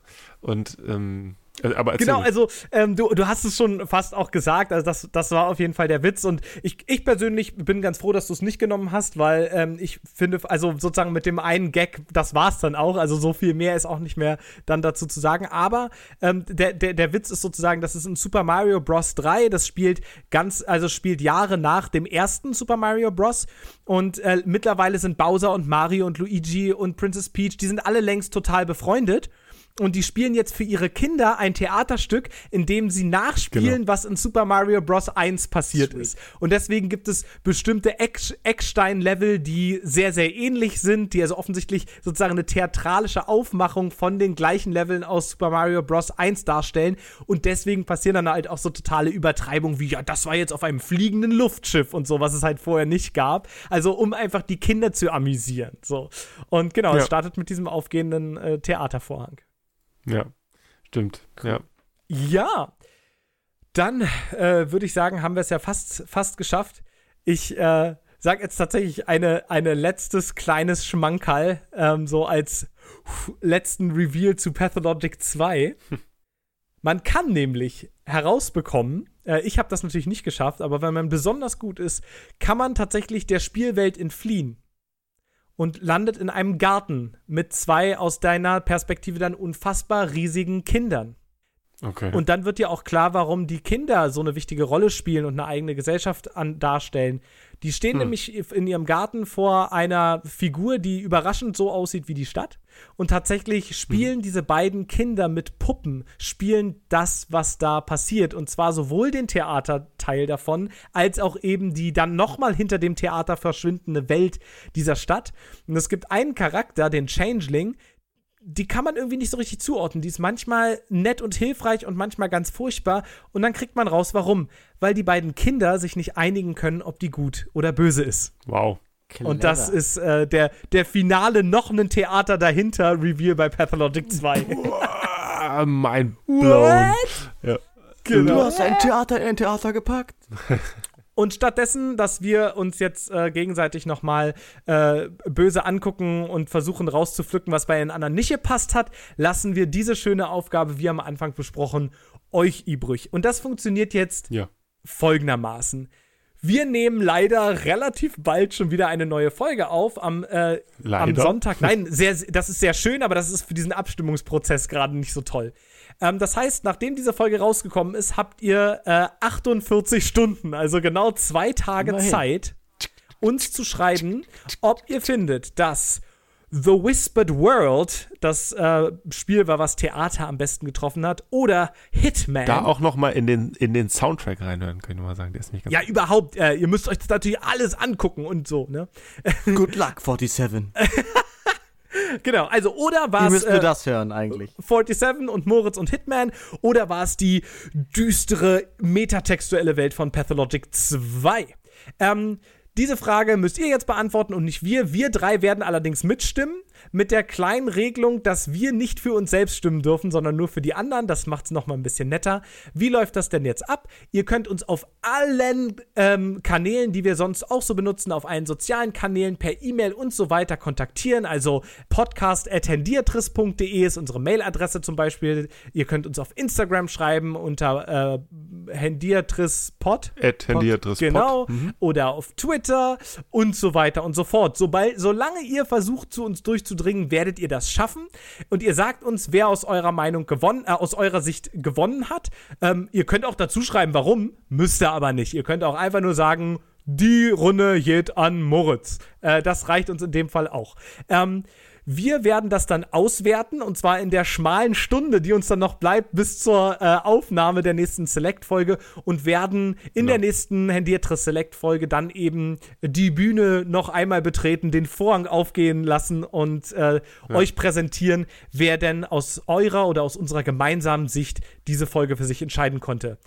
So, das sind unsere Abstimmungsregeln. Jetzt stellt sich natürlich die Frage, aber wie kommen wir denn jetzt auf ein neues Thema? Ja, Wir hatten ursprünglich mal ich bin ja überlegt. eigentlich dran.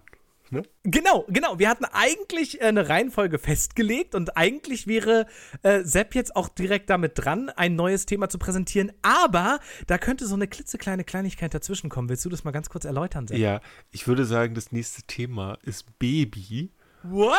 aber nicht für den Podcast. Ähm, denn ähm, tatsächlich werde ich ähm, sehr bald im Zeitpunkt dieser Aufnahme ähm, das zweite Mal Vater. Und das könnte etwas schwierig werden, dann da direkt aufzunehmen. Wir haben uns da schon ein bisschen was überlegt, wie wir da mit dieser Situation umgehen wollen, dass einer von uns, in dem Fall ich, ähm, da eventuell mal für äh, eine kurze Zeit aussetzen muss mit äh, dem Podcasten. Äh, da wollen wir jetzt noch gar nicht so viel vorwegnehmen, oder? Nö. Nee, äh, also ich glaube, man, was man schon dazu sagen kann, ist, dass wir einfach ein paar Eisen im, im Feuer haben. Ja. Wir haben uns einfach noch nicht entschieden und deswegen wollen wir auch noch nichts ähm, ankündigen. Es kann sein, dass jetzt eine Hendiatris Sommerpause auf uns zukommt. Es kann sein, dass wir Gäste einladen. Es kann sein, äh, dass äh, Sepp von seinem Baby im Podcast ersetzt wird.